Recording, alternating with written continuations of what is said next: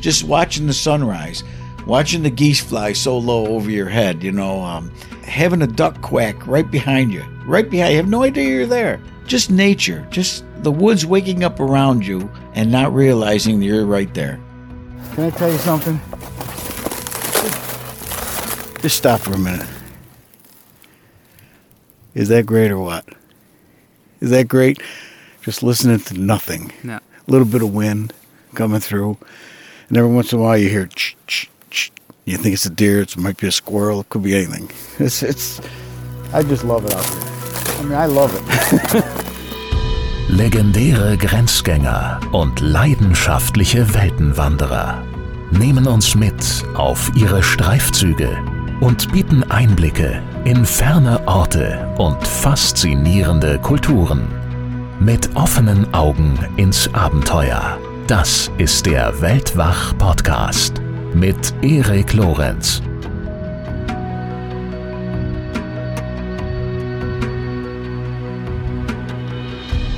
Es wird langsam wärmer. Die Sonne zeigt sich häufiger, sowohl in Deutschland, soweit ich das von hier aus mitbekomme, als auch hier bei uns in Philadelphia, wo ich mich ja nach wie vor aufhalte. Aber vor wenigen Wochen habe ich mich nochmal voll ins Schneetreiben gestürzt. Ich bin dazu fünf Stunden nach Norden gefahren, in den Bundesstaat New York. Und äh, während hier bei uns das bisschen Schnee, das wir hatten, längst geschmolzen war, fand ich mich in New York in einer kalten, weißen Winterlandschaft wieder. Das war also schon mal schön. Besonders schön war aber, dass ich dort einen früheren Weltwachgast wieder getroffen habe, um eine weitere Episode mit ihm aufzuzeichnen. Eric Adams, den Sänger der legendären amerikanischen Heavy Metal Band Manowar. Vielleicht erinnert ihr euch, wir haben in Folge 86 schon gesprochen, und zwar über seine Liebe zur Natur, zur Tierwelt und auch zur Jagd. Eric hat damals erzählt, wie ihm sein Vater einst das erste Mal die Wildnis zeigte. Er hat sich mit uns an einige kuriose Jagderlebnisse erinnert und über die stille Magie eines anbrechenden Tages im Wald gesprochen. Außerdem hat er mir detailliert erklärt, was er unter ethisch verantwortungsvollem Jagen versteht. Und dazu gibt er in seiner Heimat im Bundesstaat New York auch Kurse für zukünftige Jäger. Er unterrichtet dort ethisches Jagen und Jagdsicherheit. Solltet ihr jene Folge 86 noch nicht gehört haben, dann empfehle ich euch jedenfalls, das zuerst zu tun, bevor ihr euch dann dieser Folge hier widmet. Ja, und kürzlich haben wir nun also unser Gespräch fortgesetzt, äh, nicht wie letztes Mal in Deutschland kurz vor einem Manowar-Konzert, sondern eben dieses Mal in Erics amerikanischer Heimat. Zunächst haben wir uns in meinem Hotel unterhalten und dann ging's hinaus ins Schneetreiben, wo Eric mir einen Tag lang seine Jagdgründe gezeigt hat. Das alles, beziehungsweise einen Auszug davon, hört ihr hier in dieser Folge. Dementsprechend unterhalten wir uns also auch dieses Mal wieder über das Jagen und mir ist bewusst, dass das nicht jedermanns Sache ist, sondern dass das ein Thema ist, an dem sich die Geister scheiden. Daher, wie auch schon bei der letzten Folge mit Eric, mein Vorschlag, hört euch an, wie er darüber denkt und spricht, bildet euch eine Meinung und dann könnt ihr ihm ja zustimmen oder auch nicht und beides ist dann natürlich gleichermaßen legitim. Was ich euch verspreche ist, ihr werdet nicht nur etwas über ethisches Jagen lernen und über die Tierwelt von New York und für die Musikfans unter euch gibt es natürlich auch die eine oder andere Manowar-Story, sondern ihr werdet euch vor allem hoffentlich auch köstlich amüsieren. Ich habe jedenfalls bei der Nachbearbeitung und auch schon beim Interview an einigen Stellen wirklich Tränen gelacht. Besonders bei zwei Geschichten, die Eric dann gegen Ende der Folge erzählt. Also bleibt unbedingt dran, auch wenn diese Folge etwas länger ist. Eric ist einfach ein wahnsinnig witziger und sympathischer Mensch, wie ich finde. Er ist mit Manowar seit über 40 Jahren unterwegs. Sie haben weit über 20 Millionen Alben verkauft, mit Größen wie Orson Welles und Christopher Lee zusammengearbeitet, spielen Shows vor Zehntausenden Fans. Und aus all diesen Gründen war es für mich in der Weltwachhistorie ein ganz besonders herausragendes Privileg, mit Eric unterwegs sein zu dürfen. Und bevor es endlich losgeht, kommt jetzt noch eine kleine Vokabelkunde, denn das Gespräch haben wir natürlich auf Englisch geführt und es gibt ein paar Worte, die immer mal wieder fallen und bei denen es hilfreich sein dürfte, wenn ihr sie kennt. Und klar, vielleicht kennt ihr sie auch schon, mir waren sie jeweils äh, nicht so ganz konkret bekannt. Deswegen hier ganz kurz, um für euch das Verständnis zu erleichtern. Venison, wenn wir davon sprechen, das bedeutet Wildfleisch, Venison. Und wenn Eric von einem Buck spricht, dann meint er den Rehbock. Und eine Doe ist ein weibliches Reh, sprich eine Ricke. Also Buck und Doe. Die beiden Begriffe gerne merken. so viel vorab und jetzt viel Spaß bei unserem Gespräch. Hi, Eric. Welcome back to the podcast. Good to be here. Thank Good you so much uh, for making the time for a second round. No, I got to thank you, Eric, for making the trip up to my hometown here. This is this is Manowar land up here, okay? the land of the Vikings. It's, cold. land of the Vikings and it's cold. yes. yes, it's my absolute pleasure, especially um, since the first interview we did got a pretty good response, I have to tell you. Um, I don't know if, uh, did you ever listen to it? I did. I listened to the whole thing Oh, wow. and I read some of the responses and I'm glad, hey, I'm glad I'm glad that the fans all loved it. I really am. I'm glad that, that they learn a little bit more about, you know, what hunting is for Yeah. me. Yeah. You know, I mean, this is everybody's different, but Yeah. this is my perspective on hunting. Yeah. Yeah, exactly. I mean, that's also the response that I got through emails and so on that people were.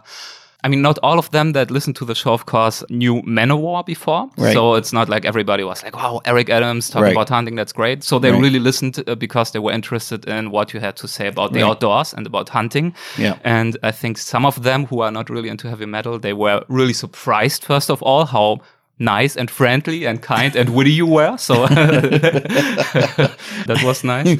And then as well, yeah, of course, the main uh, feedback was relating to what we actually talked about, Right. the outdoors, the hunting, Right. and the appreciation that our listeners had for being educated a little bit more and Yeah. for understanding more what it is really about, what it is not about. Yeah. But some people also wrote me that they felt you are so nice, so ethical, so thoughtful about it. Mm-hmm. They wondered if that is really like representative for what hunters are actually like, or if you are like a particularly ethical person that we um, listen to. What's your response well, to that? my response to that is, you know, it's a big world out there. There's a lot of hunters out there, and one bad apple doesn't spoil the whole bunch. You know what I mean? There are bad apples out there. I'm not going to deny it. There are people that go on posted property without asking. There are people that shoot an animal, and if it's too small when they find it, they, I'm not going to take it, and they leave it. And, you know, that to me is absolutely disgusting. And so when I teach the course, I, I teach the bow hunting course for Cayuga County, for New York. Here in the state of New York. Yeah, in the state of New York. And um, part of it is ethics. I think we went over this last time. I a lot of mine is ethics, and I, I, I start off the class with that, and I tell them, look, I'm not going to apologize for it. You're going to hear this word a lot Yeah. Because it means that much to me. And um, you know, I tell people that it's you know what's the ethical thing to do, and when what is ethics to you? And some people say, well, it's you know doing the right thing. I said that's part of it. That's part of it, but there's another part of it, and it's doing the right thing when no one's there to see you. Yeah. And sometimes that could be a little difficult. You know, if you're if you're within shooting range of posted property and that big buck is you know standing on the posted property and he's not coming in to you, it's it takes an awful lot not to take a shot at that animal if you know you could get him. If he's on the posted property, that's that's just the way it is. Hmm. That's part of the hunt. And if you can't bring him in to your land, you know, for for an ethical hunt, then he lives. Period. That's all there. And that's part of the hunt. It's not. I say this in my class. It, the hunt is fooling the animal. You know, fooling his nose, which is really hard to do. And, we will get into some strategies on how you are doing that, which Oh. partly is very funny, but let's get to that later. fooling his nose and fooling his ears and fooling his eyesight, Yeah. you know, and trying to get him within close range for a bow and arrow. And, um, you know, if you can't do that, then, uh, can't do it. But that's the hunt. Yeah. Once he's there and you've practiced and you draw your bow back and you know that you're accurate at this distance, that deer is dead as far as you're concerned. Now, you don't have to release that arrow. The hunt's over when you pull the arrow back and you've, you've got him in your sights. That's it. The hunt's done. If you decide to let that arrow fly, then the work begins. Hmm. Then the work begins. And it's, it's, it's two different things. And I try to tell the class that it's, there's a hunt and there's work, you know, that you have to follow through ethically. You've got to follow through on that. You get a lousy hit on a deer. If you get a bad hit on a deer, that's too bad. You did the shot. You're responsible to do everything you can to either take out that deer or at least do everything you can to find that deer. Yeah. If you can't find it, okay. If you did everything you could, okay. You know, coyotes have to eat too, you know, and that's the way I look at it. If you do everything you can do to, to find that animal, okay.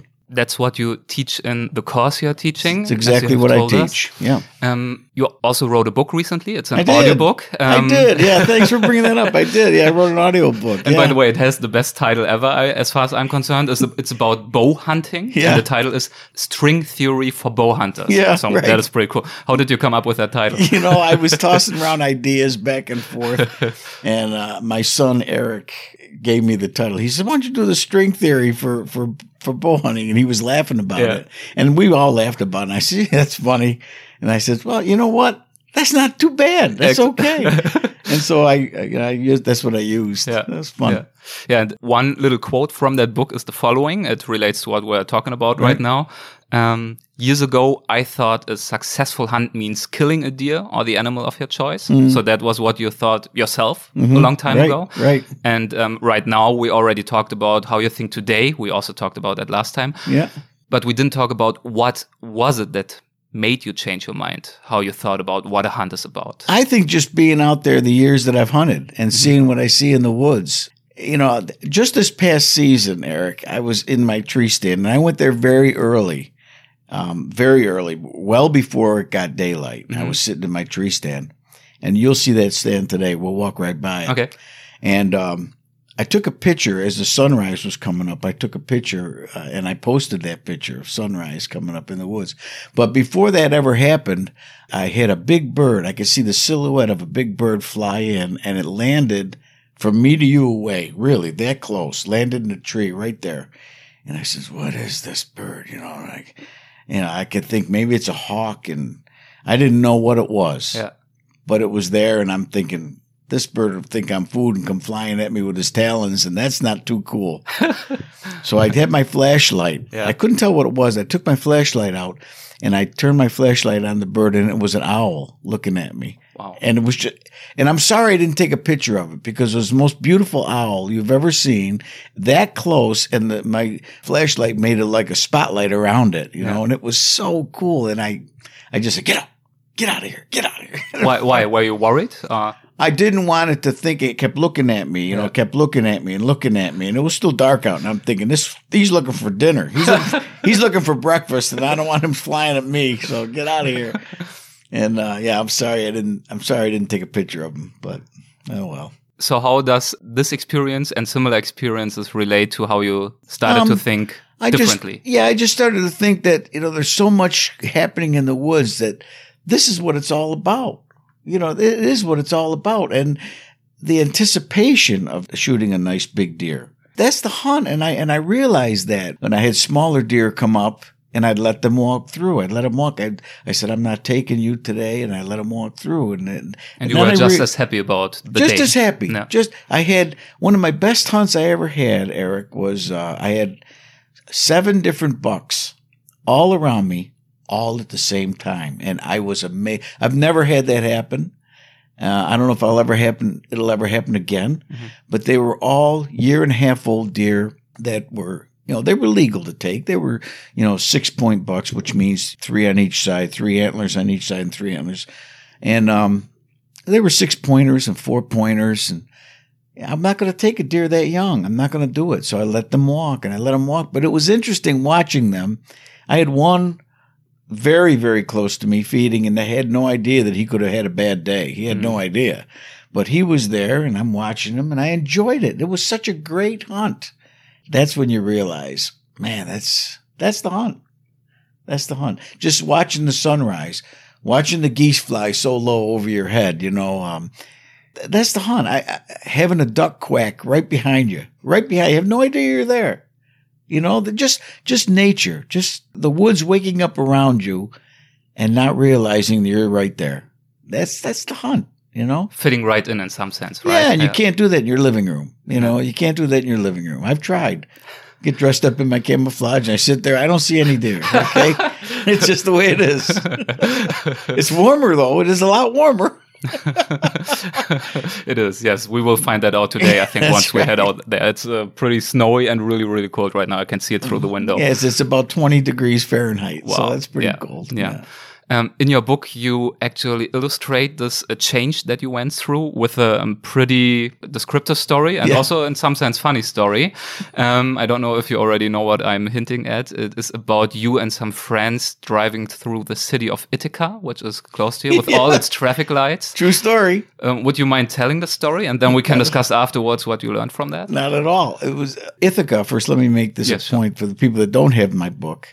You should get it, by the way. It's Absolutely. really, it is really funny. And uh, if I may point out, not only if you're into bow hunting, because I'm not, Yeah. but it's really, really entertaining as well. Of course, there are some chapters that are very theoretical and technical. Yeah, But yeah. there's also a lot of stories about funny mishaps, a lot of stories with like recipes. yeah, yeah. And uh, it's just an entertaining listen. Can I tell you something? That was the, the best chapter in that book was the the funny stories. I think. I mean, they're all true. Yeah. That's that's what makes it funny. They're Yeah. true. They Yeah. really happen. Maybe we will listen to one of them later on. Oh, you, we don't want to give everything away, of course, Right, but maybe a little teaser. Exactly. And uh, when you're reading this in the audiobook, by the way, it's also it was a very great pleasure for me to listen to it because you can actually hear that while reading them in the studio, you had to laugh yourself about just the memories. because I start thinking about it. You know, you can't get that when you're reading the book. You Yeah. got to listen to it. Yeah, So, yeah. yeah. Okay. So let me th- this Ithaca hunt um, down the main street of the city. There, there's so many traffic lights. Every intersection has a traffic light. It's ridiculous, right? And it takes forever to get through that that city. So after a hunt one day, we had a great day. It was one of those days where all of us we we all scored on a deer, or most of us did.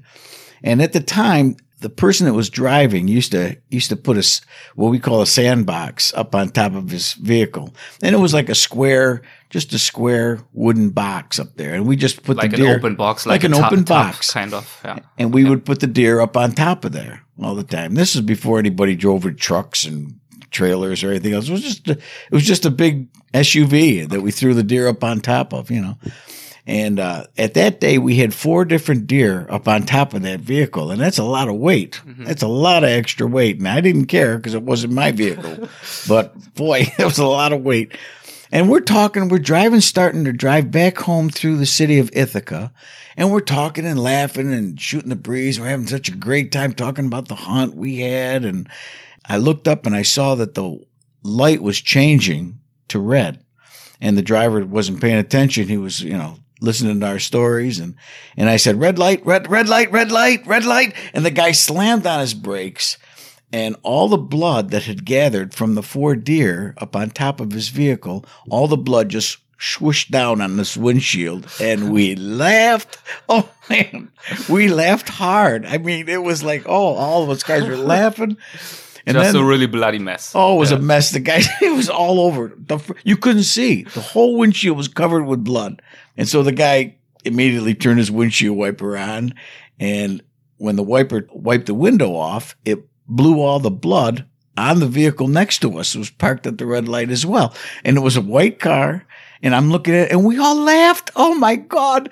Because it, uh, it just was like a, like somebody taking a bucket of red paint and throwing it on the vehicle. It was like, and we laughed. We couldn't stop laughing. We really couldn't stop. We were laughing so hard, looking at it. Ah.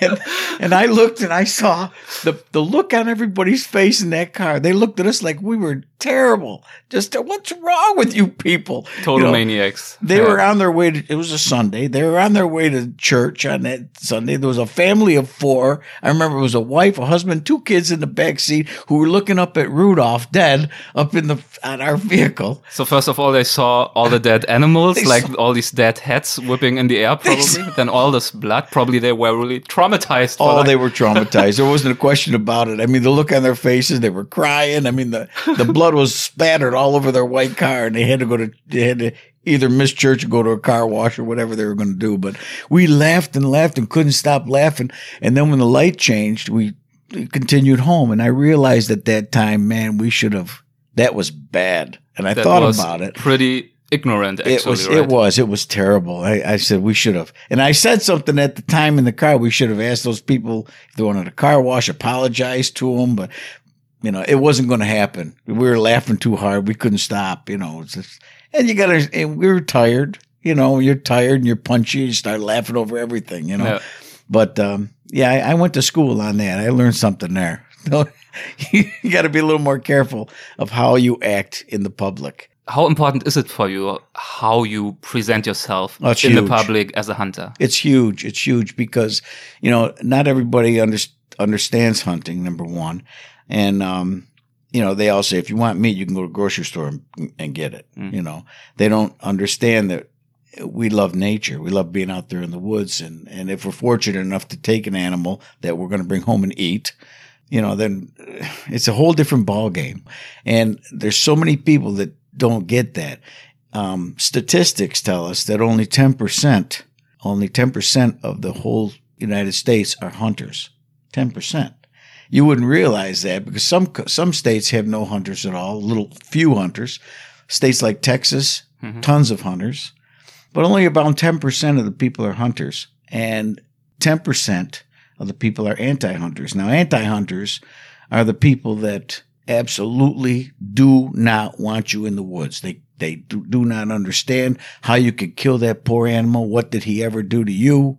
How can you do that to an animal? And okay, they don't get it. They don't get it. H- how do you think about anti-hunters? Are they in Um, your world, in your mind, like the enemy, or are they just No. stupid? Are they not No. getting it, or do you think they, They also just- have a valid point? It's just, just- a different opinion. Yeah, they just have an opinion. They don't understand it. That's the thing. And and in the moment, if if some anti-hunter comes to you and takes down your tree stand or something, or stands in front of you while you're trying to hunt, and you know urinates, you know, next to your stand, and it's going to scare the deer away, and or whatever, you know. Eh, You start looking at that and you're saying these people, you, you can't have a conversation with anybody like that at that point.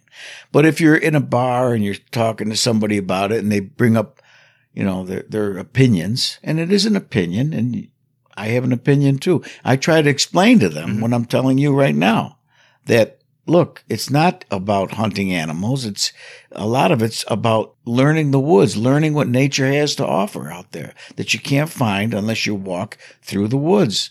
And do I get upset when I see someone hiking through the woods while I'm hunting? Absolutely not. It's when they stop and start complaining to me, what are you doing out here? I could do the same to them. Mhm. What are you doing out here during hunting season? Are you not aware that there's arrows here and there's people trying to hunt? You know, I'm not, they have a right to be in the woods and so do I. So I have no complaint over that at all. They just don't know, they don't understand uh, what hunting's all about. So I'm not upset over that. I really am not. I, And you just said uh, hunting is about nature. We talked about it. Yeah. And hunting is also about uh, conservation, right? Which, um, yeah. when I prepared for this, I found out, and I didn't know that before, that even if you don't like hunters, actually their licenses and the money they pay to be able hmm. to hunt, they very often fund the state's wildlife apparatus, like mm-hmm. protecting habitats, disease control, mm-hmm. reintroducing populations. So all of this kind of conservation work is mm-hmm. in part, at least to my understanding, also done with the money that comes in through hunting. Yeah, Pittman Robertson Act is called uh-huh. uh, at the time, um, and this was decades ago when this came into into play. And what happens is uh, everything that we buy for hunting, be it license, any weapons that we might buy, ammunition, arrows, broadheads, camouflage, anything you buy that relates to hunting, part of that goes to this fund, conservation fund, and that is to take care of the wildlife. A good example of that, which is not far from here, is uh, Montezuma National Game Reserve. It's not far at all from here. It's about maybe 10, 12 miles from here. And um, it's a place where uh, deer, uh, waterfowl, and um, beavers, and any other, any wild animal can go in there and we make sure that it has the habitat that it needs to survive. You know, even during the rough, rough winters, and we have some rough winters up here, we make sure that they have food to survive and water that they need to survive. And it's it's working. It's been there for a long, long time, and the and the the hunters have paid for this, you know, through the uh, Pittman Robertson Act, and so that's important. Yeah. People don't realize that. Somebody who goes to Walmart and buys uh whatever, you know, buys anything at Walmart, their money doesn't go towards that. and also keeping overpopulation under control. Of course, it's the same thing. It's also kind of helping conservation by preventing spread of uh, disease. We have an issue right now near Ithaca, where I hunted before, where there's just too many deer. And when it get to when it gets to be too many deer, that's a problem for you and I, because every year, if, if people can understand this, every year a doe will have two fawns. It's very common to have two fawns every year. Sometimes they have more.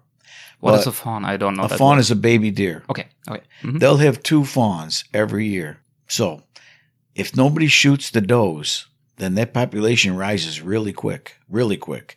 And a deer has to have five pounds of wet browse to survive every day. Now that's a lot. That's a lot. So what that means is as the population, the deer population rises, well, they're, they have to eat. They have to have food to eat. And they're going into cities and towns and they're eating the brush of people's front lawn. Mhm. That's very common. People complaining, well, the deer are eating my flowers. They're eating these bushes that I planted years ago. Well, okay. You can do something about it and let people hunt the property near you and take care of those deer, or you could let them eat your property. And not only that, but it's just that when there's so many deer, especially during the mating season, bucks are chasing does. They're crossing roads. They're causing car accidents. They're causing human death. It's bad. It's it's a bad thing. And um, I'll show you a video that uh, I received yesterday. Mhm. A friend of mine sent me a video of elk that crossed the road, and it didn't get hit. Cars didn't hit it, but you should you should see this video. It came really close. Okay. That's scary. Yeah, it is scary. It is scary. Nothing you can do about it. That's nature. That's nature. And when it gets to be overpopulated, it gets to be dangerous.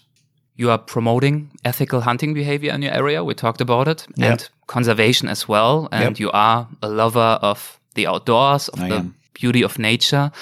How do you think about global developments such as climate change Hmm. and the mass extinction of species and so on? Do you follow these developments as well? do. you worry about them? I do, and I do worry about it. Um, normally, well, I say 10 years ago, 15 years ago, we would have snow up here in October. Uh, maybe it was long, maybe 20 years ago. We had snow up here in October. And it, that was good during the deer season because you could see the silhouette of the deer against the snow. Hmm. and you could also see the tracks of the deer in the woods. So if you you're you're following deer, you have no problem with it. You can just follow the tracks and you know wait till you get your comfortable shot. But lately, every deer season there's no snow now, so it's warming up. It's definitely warming up, and people that that say.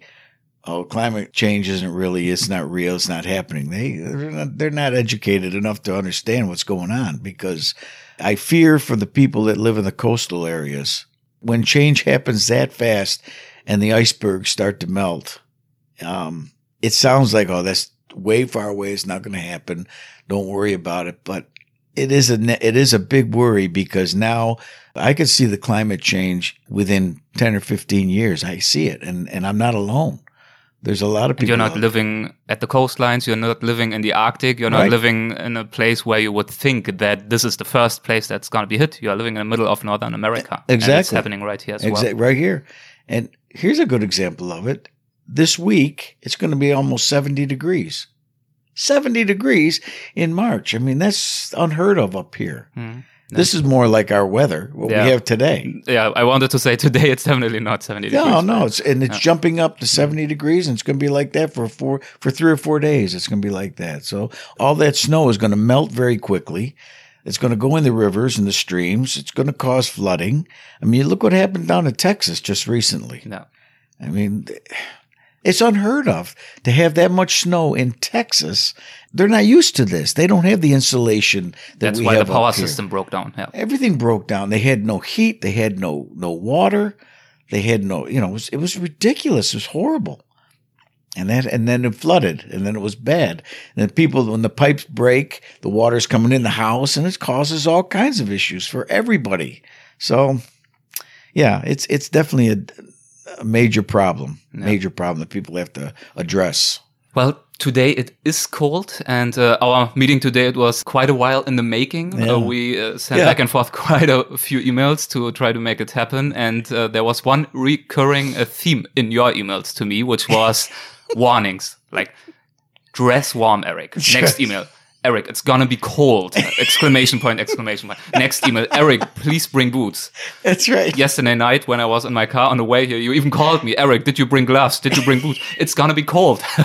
well, I was asking you because I have stuff at home. I mean, I've got bins and bins of warm clothes. And, you know, no, I, my- I appreciate the care, but I have to say it, it scared me a little bit. So I'm, I think I'm really ready. I, I have, I'm wearing uh, four packs of socks right now. Yeah.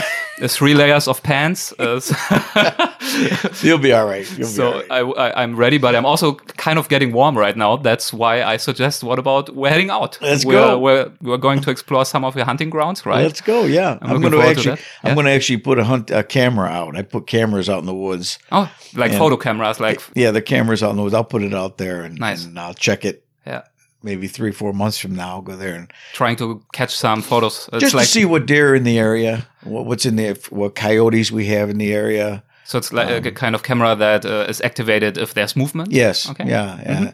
So I'll just put it on a, a deer run that I know is there, and Yeah. I'll see if any deer working in that area. And if if I see that there's a lot of action in that one area, I'll hunt that particular stand. I'll show you later today. Sure. We'll see it. Looking forward to it. Okay. All right. Let's go. Thank you. Good.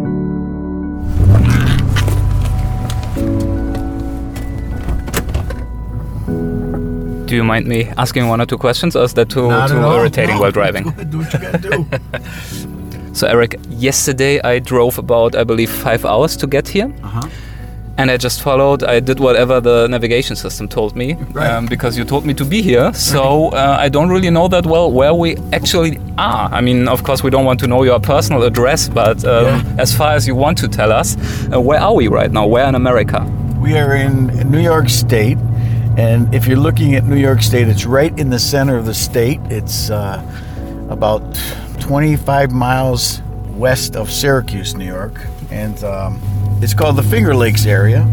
And if you look from the air, it's called the Finger Lakes for a reason because there's five or six different lakes there, and, and it looks like fingers floating down. I live on the second finger. or near it. I don't live right on the lake, but I live near the second finger. Yes. And this is where you live, and evidently that's where you hunt. Yeah, this is why this is where I live. I've lived here my whole life, and uh, it's hard to leave this area because it's a rural area. A lot of it is, and there's the hunting is abundant. I don't have to travel very far. You'll see, we're it's not that far at all to the woods, and uh, we'll go up to the lake too because we'll go right by the lake. Yeah.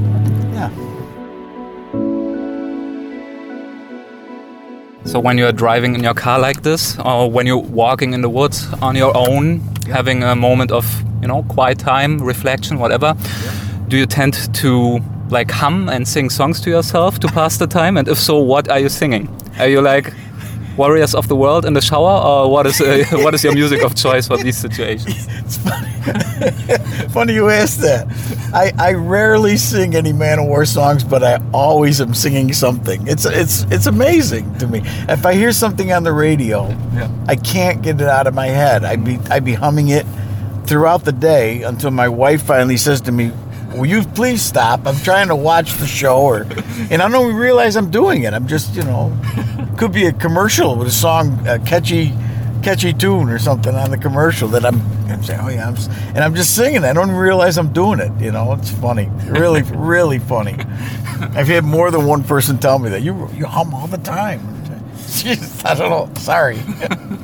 so i mean for um, many musicians or bands that have had some success uh, especially with some songs they also get uh, tired of part of their music after years and years and decades of especially if they have to sing the same songs Yeah. you know some bands they're just whatever they can mix up their repertoire at each show and it's Yeah. uh, kind of keeps it fresh uh, how is it with you i mean of course you have also some songs that are must uh, perform songs Yeah. for each concert do you get a little bit tired of some of them after all these years? Um, well, to be honest, to be honest, We can still edit it out, but let's to be honest, for now. To be honest, we've done the first song of our set has always been "Man of War."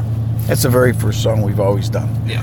and The opener to each show. the openings. And I said, I said one time when we were rehearsing for a show, I said, you know, I am so tired of opening up with that same song over and over again. I said, come on, you know, let's let's open up with something else. You know, something else, Just anything. anything. We we picked. Um, I can't remember the name of the song. I know, a call to, to arms. Call to Arms. Thank you. Yeah, we picked Call to Arms, Yeah.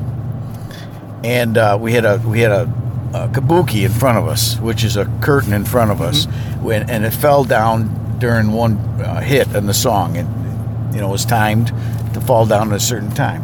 And I thought this is a great idea. Rehearsals, it's it was great, no problems. You know, And it's a powerful song, a lot of energy immediately from the start. right away. It's really it's it's great. You know, but the fans, they did not like it. Really? They did not like it. They wanted Manowar. Yeah. And I'm thinking, oh my God, why would they want that over and over again? And Joey said to me, Your band leader? yep, he said to me, he said, that's because that's what they expect. He said they're in the audience, they're waiting for the band to come out. For somebody who's never seen the band before, Joey would say, their friends are telling you, wait, they're going to come out. They're going to start this. They're going to come out with the Manowar, and Eric's going to come out from the side. They know the whole show, you know? And they don't want to be surprised. and they don't want to be surprised. They want to see that, you know. So okay, there you go. so Um, this, as far as I can tell, what we are seeing right now is kind of quintessential small town America, isn't it? yes, it is. It really is. You know, over where you're from, there's the houses are made of brick and this and that. There's a lot of homes here just made of wood. You can see. And I mean, in these harsh weather conditions, I'm kind of worried for the people inside, but evidently it works well enough, right? They're not all freezing. They're not home freezing. They're all they're all insulated. The homes are insulated up here, and we get a lot of a lot of cold weather, and we're, we're kind of used to it, you know. So Do you like the cold weather, or are you more like suffering through it? Um, that's a great question. I, I like the cold weather. I like the snow. What I don't like is um, I'm going to go right in here just to show you. What I don't like is uh, ice, especially black ice. Uh, That's the ice you can't see. I don't know if anybody's familiar with the black ice, but you just can't see. It looks like a wet road, and all of a sudden you're sliding. Man, it could be bad.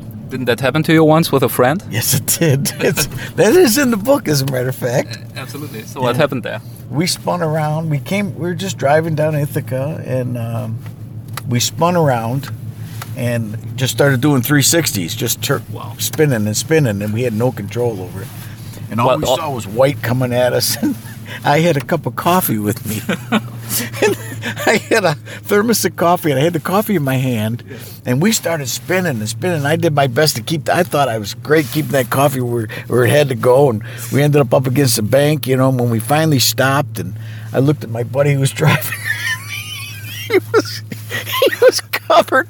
He was covered in coffee. It was all over him. My coffee cup was empty. I mean, the coffee was, it was all over. Dripping. Oh, it was everywhere. He just looked at me like, Jesus Christ.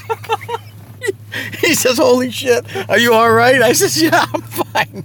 Just the coffee is gone. Oh my God, it was funny. He said, and he said, Probably in the first second you were quite pleased of yours with yourself, like okay, I did well with the coffee. Well, yeah, I thought I did great with it. And then he said to me, he said, Jesus Christ. He said, that coffee, when I traded the car in, I was still finding coffee stains all over the place. it was so funny. This is a Okay, lake. so- this is our lake up here. This is Owasco Lake. In this building right here, when I was growing up, yeah. used to have dances, like lake dances they called it, and uh, we I played at those. Manowar didn't play at that because it was already closed by that time. But in my early years, I used to play up here um, in, in Nice. some of the bands. Uh, Ronnie Dio did too. wow. Yeah, I talked to Ronnie. In this little cute little wooden Right house here. Right ja, here. wow.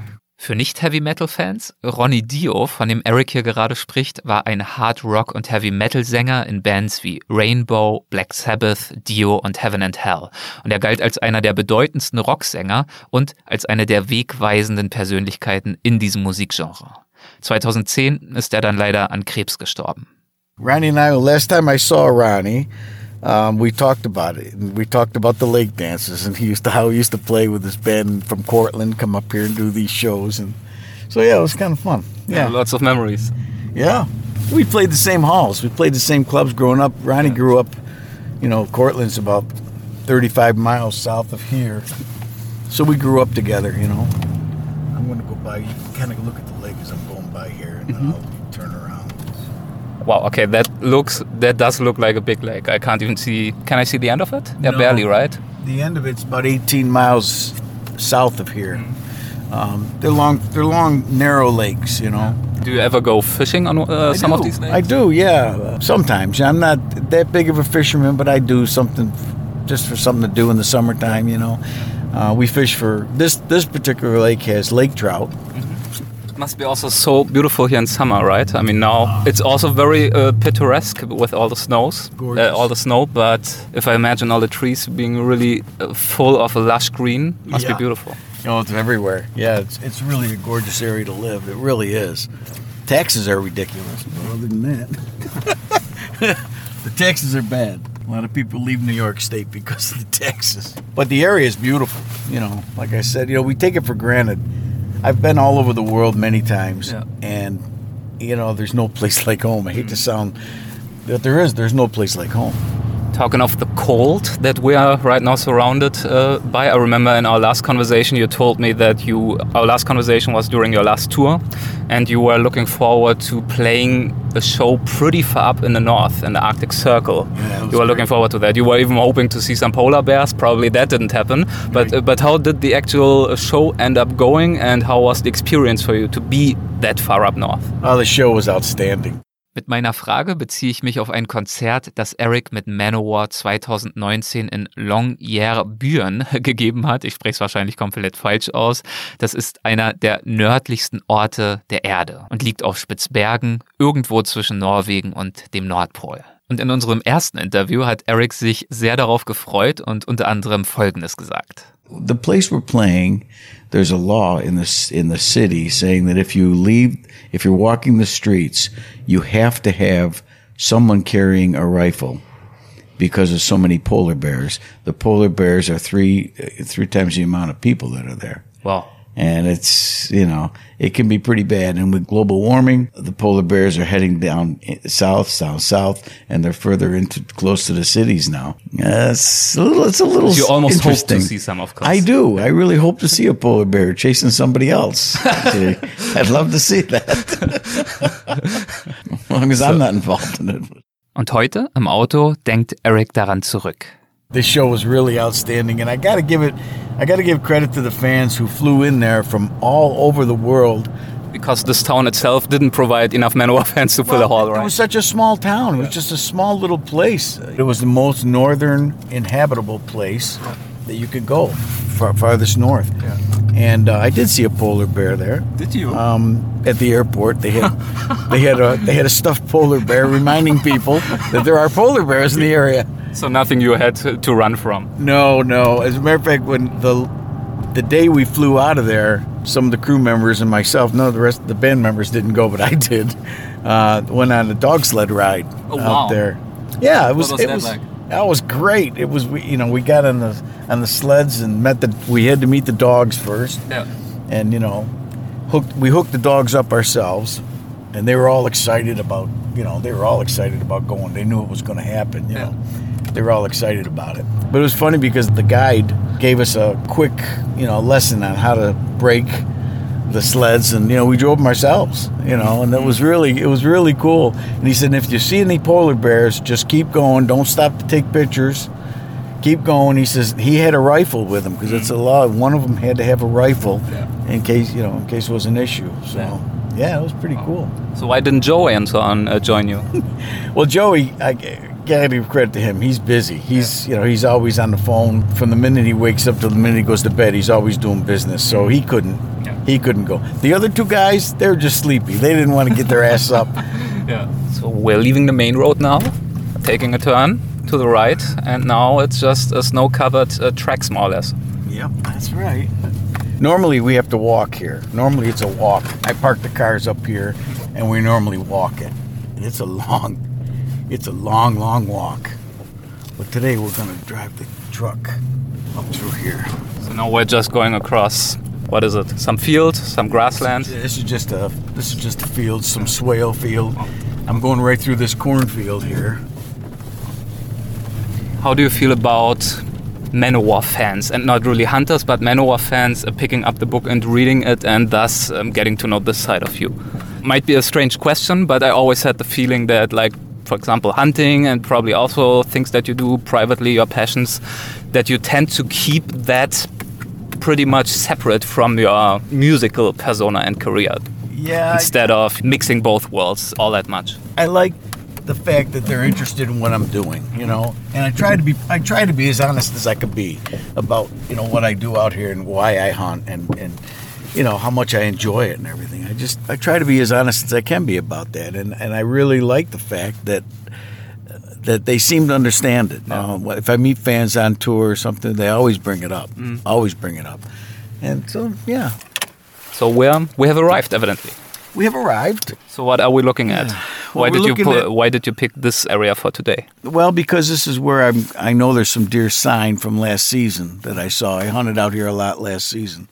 You can imagine walking through this cornfield, through there, through an opening here, walking through another cornfield right down there, and then there's another opening, and then way up in that corner up there is where I hunted before. Yeah. Up in that far corner. Yeah. Well, that's a long way to go, carrying your backpack, your, you know, heavy clothes, your, uh, you know, everything that goes with the hunt.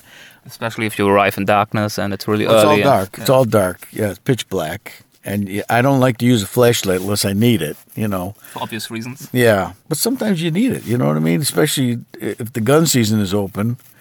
You want to make sure you got a flashlight and let people know that, you're, look, you're not a four legged deer, you're a two legged deer here, right?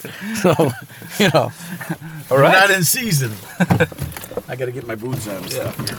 I'm going to leave the keys here Okay, so I don't lose them out of my pocket. sure. Can also put them in my backpack if you want to, but should be fine, right? Somebody, if somebody walks all the way out here to steal this, they can have it. they deserve it, right? That's right. okay, so it is cold. Yes, it is cold. The wind, the wind isn't so bad today, but you know it's still cold. We get in the woods, and the wind will be a lot less.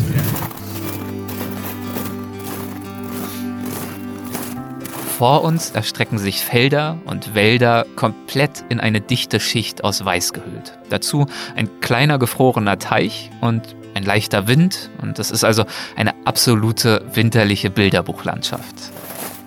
That's some serious snow cover. Yeah. But not as far as you're concerned, right? No, Normally it's like much deeper. Yeah, this is nothing. Oh, what's that? That's a deer print. You see? It? Yeah, that was a deer print. Not too bad. I spotted it, right? Very good. Very good. Yeah. Yeah, that's a deer going into this thicket here. Yeah, so the snow is getting a bit uh, deeper. Yeah. We might see the deer. Do we have to shut up for that? Nah, they, the deer know you're here. You, you know, that's why I go early in the morning. Because when you're walking in, as careful as you can be, the deer still know you're there. I fooled them a few times. I'll tell you a few of the tricks. Um die Tiere zu überlisten, lässt Eric sich einiges einfallen. Einige seiner Tricks erzählt er mir im Laufe unserer Wanderung. People think I'm crazy, but you know, when, when I'm walking to the woods, you can hear how much noise we're making. Yes. Well, I always let other guys go in front of me, and then I say, okay, I'm going to stop because my tree stand is here, and they just keep walking. Sounds like an army walking along, and I let them go a little ways, and let the deer hear them, and then I'll take two or three steps and I'll stop. Three, four steps, I'll stop, like a squirrel or like a like a fox or like a raccoon. You know, they all do that. So.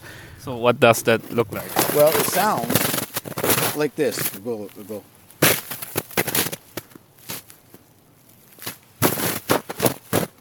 Looks like a dance to me. Right. but what you're doing is uh, any animal in the wild doesn't have a rhythm to its walk except us. Okay.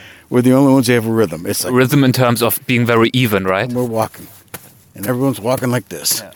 Everyone does it, except an animal, a wild animal. They'll take a few steps and stop, Look around, sniff something. sniff something, take three or four steps, stop. You know, it's amazing, and you learn that just from being out in the woods watching them. You tr- so you try to imitate them, and I people. try to imitate the sound. If the wind is blowing in my face, they can't smell me. So then I sound like an animal in the woods. that looks like an old railroad track. This is, a, this is an old railroad bed. oh wow, yeah. It's a real thick area here, and this is uh, right down below us here is a swampy area. and it's so hard to a human can't even walk in there, but deer do. And they bed. There's a thicket right there. You can see it. That's a bedding area. They go in there and they bed all the time.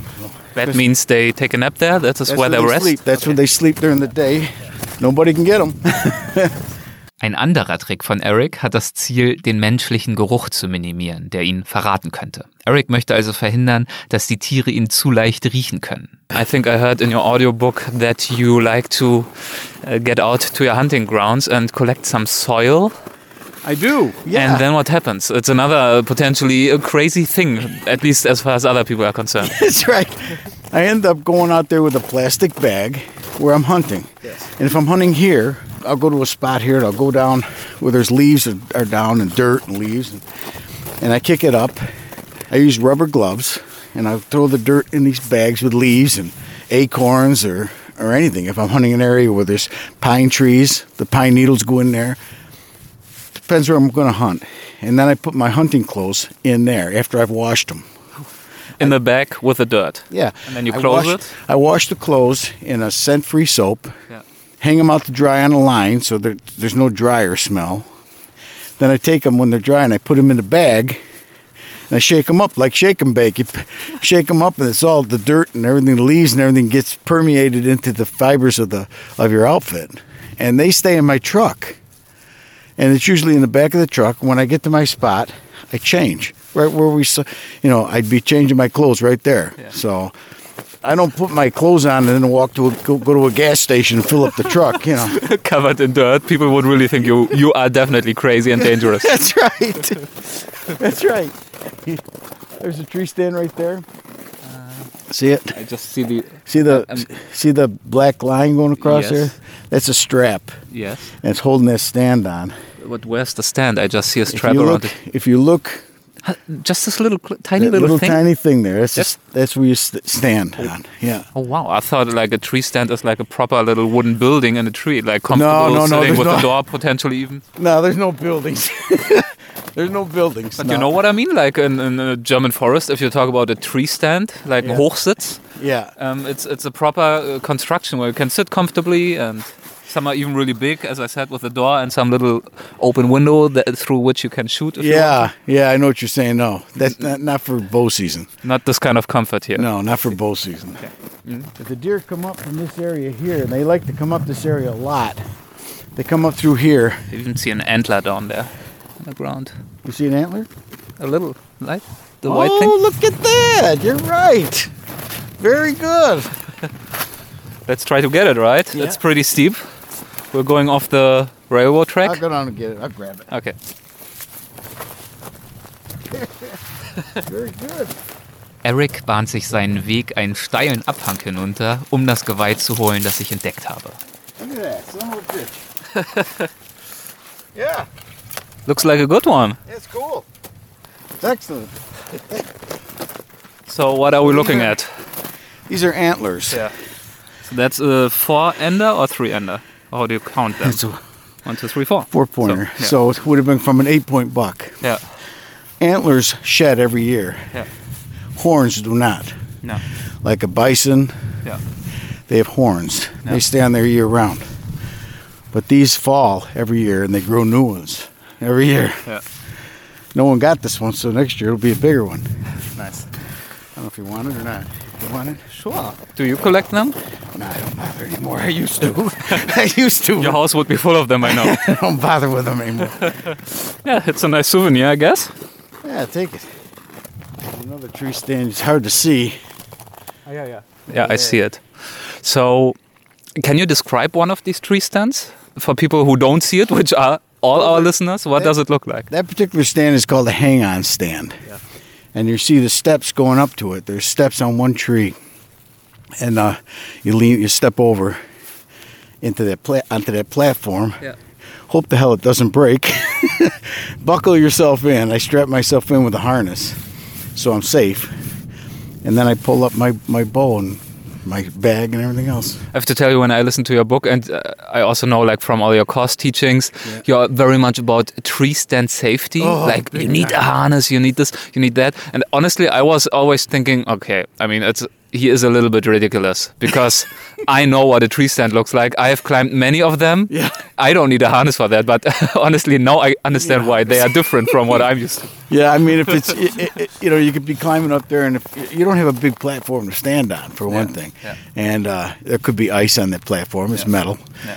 so it better be safe than sorry. I always wrap myself in a harness. It's like a climbing gear, right? Normal climbing. Yeah, and before I do anything else, I'm hooked to that tree so I can't fall. Yeah. Even if I slip and if I slip and fall, I'm going to be hanging there for a while. I can pull myself back up. I'm not going to get hurt. You know, so I can laugh about it. I could tell all my friends, and they'll have a good time laughing. But yeah, I'm real careful. Real careful. This is the way I walk when I hunt. I've got a stand down here that we'll go to now. Yeah. That I've had. So, I've had some success at, and so I personally like to hunt out here. Uh, the guys I hunt with, they'll pick these stands closer to the closer to the vehicle, Okay, it's too far for them. and I, I walk a long way. But that's okay. That's part of it. That's part of the hunt. You see this field out here? Yes. We're not allowed to hunt that. That's somebody else's property. But the the deer like to hang in that field a lot because there's a, it's green uh, vegetation, and they feed in there all the time. Especially when this corn is picked, there's nothing else for them to eat, so they eat there. No. It's real tough to get them to come over. But during the rut, during the mating season, we can get them to come in. How do you try to get uh, them over? Uh, they they have calls, deer calls, and you try to sound like a female. I've had success with it all the time. Okay, Yeah, so- Oh, and you try to sound like a buck too. Yeah. I, it, the antlers you're holding right Yeah. there. If you have two of them, you rattle them together. You bang them together like they're fighting. Two bucks are fighting, and what's ha- what's happening is in nature, when you have two two bucks smashing their antlers together, they're doing it because there's a hot female. She's an estrus. She's ready to mate right then and there. So they're two, they're fighting to see who's going to mate that female. And the attraction is another buck hears that. He knows there's an estrus doe very close. So he comes into the sound of that. Yeah. And he scoops up on that doe and they both walk off together while these two bucks are still fighting. And when they're done fighting, they look around, where the hell's the doe? Where did she go? that's, that's why. So when you know when it happens, when you when you call in a buck by rattling the antlers, you're never going to forget it. I'll tell you. That's a that's an exciting time. Because they just come running at you, more or less. I had one time I was hunting, didn't see anything all morning long. It was late in the morning. I took my rattling antlers and I tried it just for the hell of it. Nothing. Tried it again. All of a sudden I heard heard this note going. And I go, what the hell is that? What the hell is that? Looking, I could see a deer coming that fast, coming right down to me. And it, I mean, I was rattling. That deer came from me to that stump away. It- I, I was up in a tree and I'm watching it. I had the rattling antlers in my hand. My bow is hanging on the tree over here, and I'm looking at the. Holy shit! Holy shit! There's the buck right there, and the buck. You ever see a dog when he's mad and his hair goes up? Yeah. That's how the deer looked. His hair was up, his eyes were huge, his nostrils were big, and he was stiff legged looking for that. He was re- ready to engage. He was ready for action, and I and I was like, "Holy shit! Look at that! Look at that! Oh my god!" And I didn't my fire. I didn't my weapon. My my bow was hanging in the tree. Bad preparation. but a special experience. You know what? Another good hunt. I never get a deer that day, but boy, it was a great hunt. Never forgot it. And if you are making the sounds of a buck, what does that sound like? It's a grunt that we use. Yeah. Do you use any kind of special tool for that? Yeah, Or I should have brought some with me. I should some some. some special whistle or what I can it? actually stop. I'll stop back at the hotel Yeah. with a grunt call, and I'll show you the different sounds. You can edit it in. Yeah, sure. But it sounds a lot like like that, real deep grunt. And the higher the sound, the the younger the deer. Okay. You know. So nett es auch ist, wenn Eric selbst die Rehrufe nachahmt, noch besser klingt es mit dem richtigen Equipment. Und wie er gerade versprochen hat, kommt er später nochmal bei mir im Hotel vorbei und führt es mir vor. Und das klingt dann so. Okay, so this is uh, called a grunt call, and um, deer make these different vocalizations throughout the season. Um, a young deer, if you press this button up here, a young deer is going to sound like this. That sounds like a fawn. That's a baby deer looking for mommy. All right. And any doe that's in the area that hears that will answer. She'll come. She'll come and, and try to find the young one. So here it is again. That's a young deer. If I press the middle button, it's a young buck, like a spike or maybe a four pointer. But Uh, and that's how he sounds. If I press down further, it's it's a bigger deer.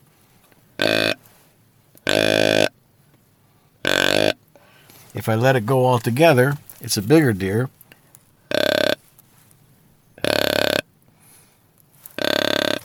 And if I cup my hand on the end of my grunt call to make the grunt sound lo- longer, this is really deep.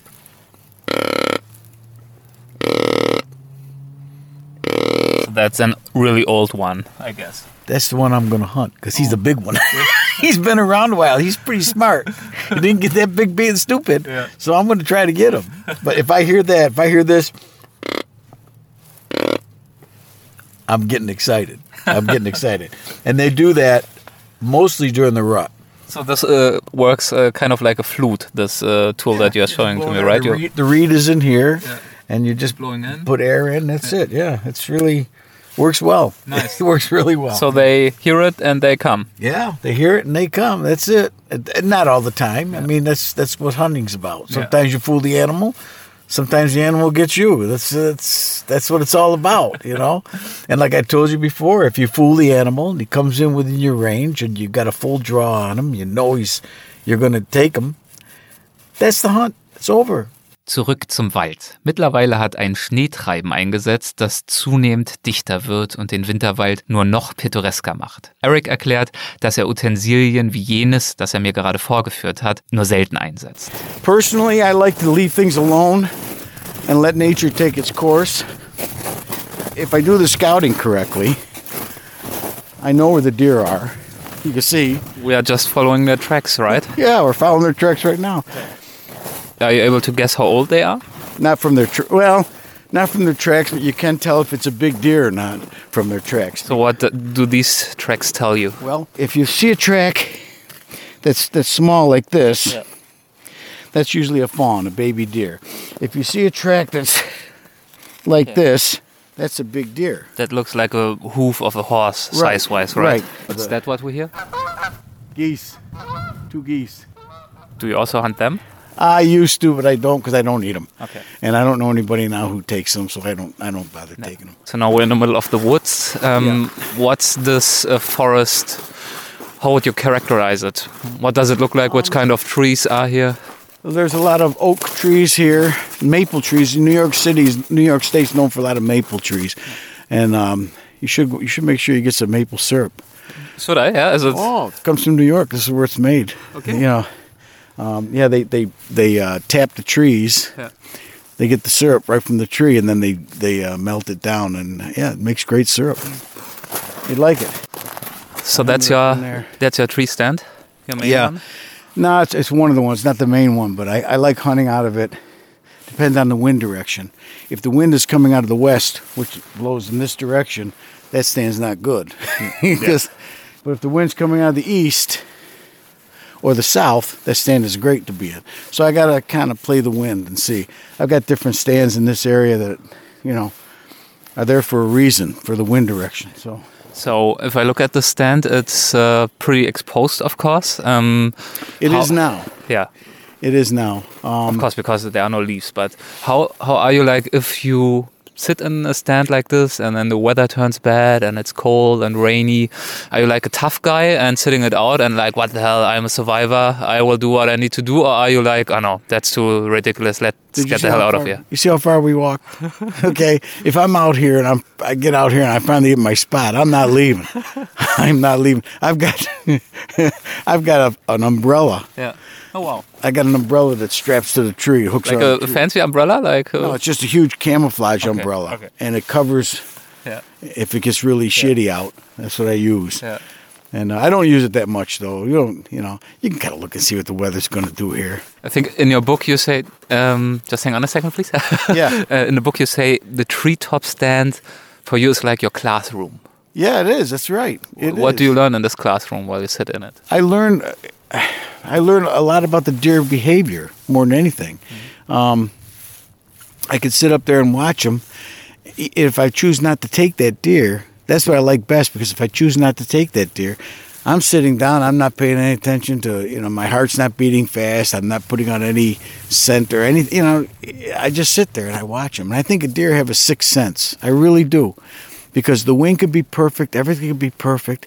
If you're going to shoot at that deer and you got your bow and you're ready to go, You pull the string. you pull the bow back, you're ready, to, you're ready to go. For some reason, everything could be right. All of a sudden, the deer will stop, look around like something something's not right. There's studies now that are being done that it's an electro, some kind of electro field that you're emitting out of your body. I don't know if it's true or not. I don't know, but I have seen deer react to a trouble when I know they can't smell me. They can't smell me. I'm not moving, but they know something is wrong. And they just look around like, they look around, they look around, and you got to wait. You just got to wait for your shot. Sometimes they'll they'll stand there, and they'll if they look in your direction, they'll go like that. One step. Yeah. They'll they'll stomp real hard, like real hard down on the ground, and they're trying to make you jump. You know, like, see. they're trying to make you jump, or they'll go like that. If they snort like that, they know something's up. And when they blow like that, Yeah. that tells every deer in the area we got trouble here. Interesting. So yeah, so you learn that as Yeah. you're just watching in the tree. nice. You learn a lot. It's really, it's really interesting. It is a very nice area. I can imagine in summer you feel really like totally encapsulated. Can I tell you something? Just stop for a minute. Is that great or what? Is that great? Just listening to nothing. Yeah. A little bit of wind coming through, and every once in a while you hear. Ch, ch, ch. You think it's a deer? It might be a squirrel. It could be anything. It's it's. I just love it out here. I mean, I love it. Last time you told us how um, you got into hunting in the first place, which was through introduction by your dad. yeah, my dad. But you didn't uh, tell us how you got into bow hunting. So, what was your very first bow hunting experience like? Well, this is a funny story. I was in high school, and the guy sitting behind me ended up being one of my best friends to this day. He asked me what I was doing over the weekend. I said, Nothing. He said, Why don't you get a bow and come over my house, we'll shoot. That's All right. So I went out, bought some cheap bow, you know, cheap wooden arrows. I don't know what I'm doing. And uh, out in his backyard, we're shooting. And I was, it was good. I was having fun. I was hitting the target and oh, this is great. No problem. I shoot five or six arrows. I'm ready. Let's go. Let's go hunting. so his father took us hunting. Shouldn't have been out there. Now that I know, I shouldn't have been out there. But I thought at the time, holy shit, you're Dan, you're, you're Robin Hood. Let's go. so I went out there, and towards the end of the day, we were hunting in this big fire break, and what that is is there's woods on one side, there's a big long open area, woods on the other side. Okay, Like a corridor for fire management. exactly. Mm-hmm. So we were there, and I was standing on the one side of the fire break. His father, the guy's father who brought us on, was combing, walking through the woods like we're doing, and he's spooking the deer. The deer get up and they say there's somebody coming, and they move, but they're not running. They walk away from him and towards us. So I said, "This this is going to work out great." So I'm standing up there. My buddy was down the hill a little ways from me. It went down like this. I couldn't see him, but I knew he wasn't far. And all of a sudden, Eric, I heard.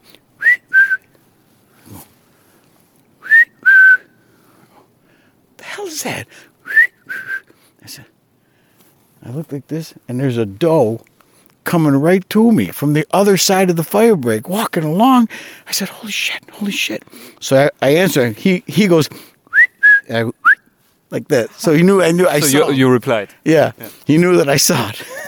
I'm like this. is Holy shit! My heart was my heart was going fast. I'm thinking, this is it. This is it. Holy Did shit. you get your bow ready? I was ready. I was on the ground. Yeah. I was standing there on the ground with this cheap bow, wooden arrows. I said, "What the?" I said, "This is nothing. Holy shit!" Here comes the deer, come walking up. The wind was perfect. The wind was blowing this way up in my face. The deer had no idea I was there. it was close. I mean, it's embarrassing to tell you how close it was. It was really close. See that? See that small tree right in front of us? Yeah. That's where it was. Okay. Okay, that's close. All right. And it's a big animal. It's a big doe. It's a oh. you know it didn't have a rack on, it, but it was a doe. I didn't care if it was a mouse. I would have taken a shot. I pulled back. I said, "Holy shit!" I got the full draw. Deer had no idea I'm there. It's there feeding on the ground. Look, I said, "Oh my god, this is great! This is the moment. This is it!" I went with the arrow fly, and I hit the deer right in the hoof. Oh, and the deer looked at me like, "What the hell are you doing?" And it, it bounded in the woods right in front of me and stopped there and looked at me like I'm thinking, oh, "Shit, how could I do that? I missed. I didn't even hit the deer. oh my god, how could you miss that close?" And I said, "Well, he's going to come back out because the guy's walking this way." Yeah. I never saw the deer again, neither did anybody else, but. I told everybody about it, and all I heard was laughter all the way. Oh, he's hooked now. He's there, and I was, I was hooked right then and there because my heart. I didn't think I could beat that fast. I said, "Holy crap, that was fun! that was fun." That should have uh, earned you the nickname Robin Hood, I guess, right? right? oh, that was fun. Wir wandern weiter und suchen nach Rubs, also nach Bäumen, an deren Rinde das Wild seine Geweihe gerieben hat, um das Hirschsamt loszuwerden. Hirschsamt ist die stark durchblutete und sehr empfindliche Basthaut, die irgendwann abstirbt und an den Bäumen dann abgescheuert wird. See, there's another one over here. ah, ja. You find one, you find a bunch. See, you've hit his horns, his antlers there. He rubs it off. Pretty cool. So there's bucks in the area. Mir zeigt das, wenn man weiß, wonach man sucht, kann man im Wald alle möglichen Spuren und Zeichen finden, die dem ungeübten Auge entgehen. I just see maybe snow and trees, but you see whole stories of animal movements. Oh yeah, you do. You really do. Like there's a squirrel right there. You know, you just see all different tracks everywhere. But the best is the best is when you, when it's still just dawn, and you're in your spot, and everything's waking up around you. You know, Just total quiet and calm.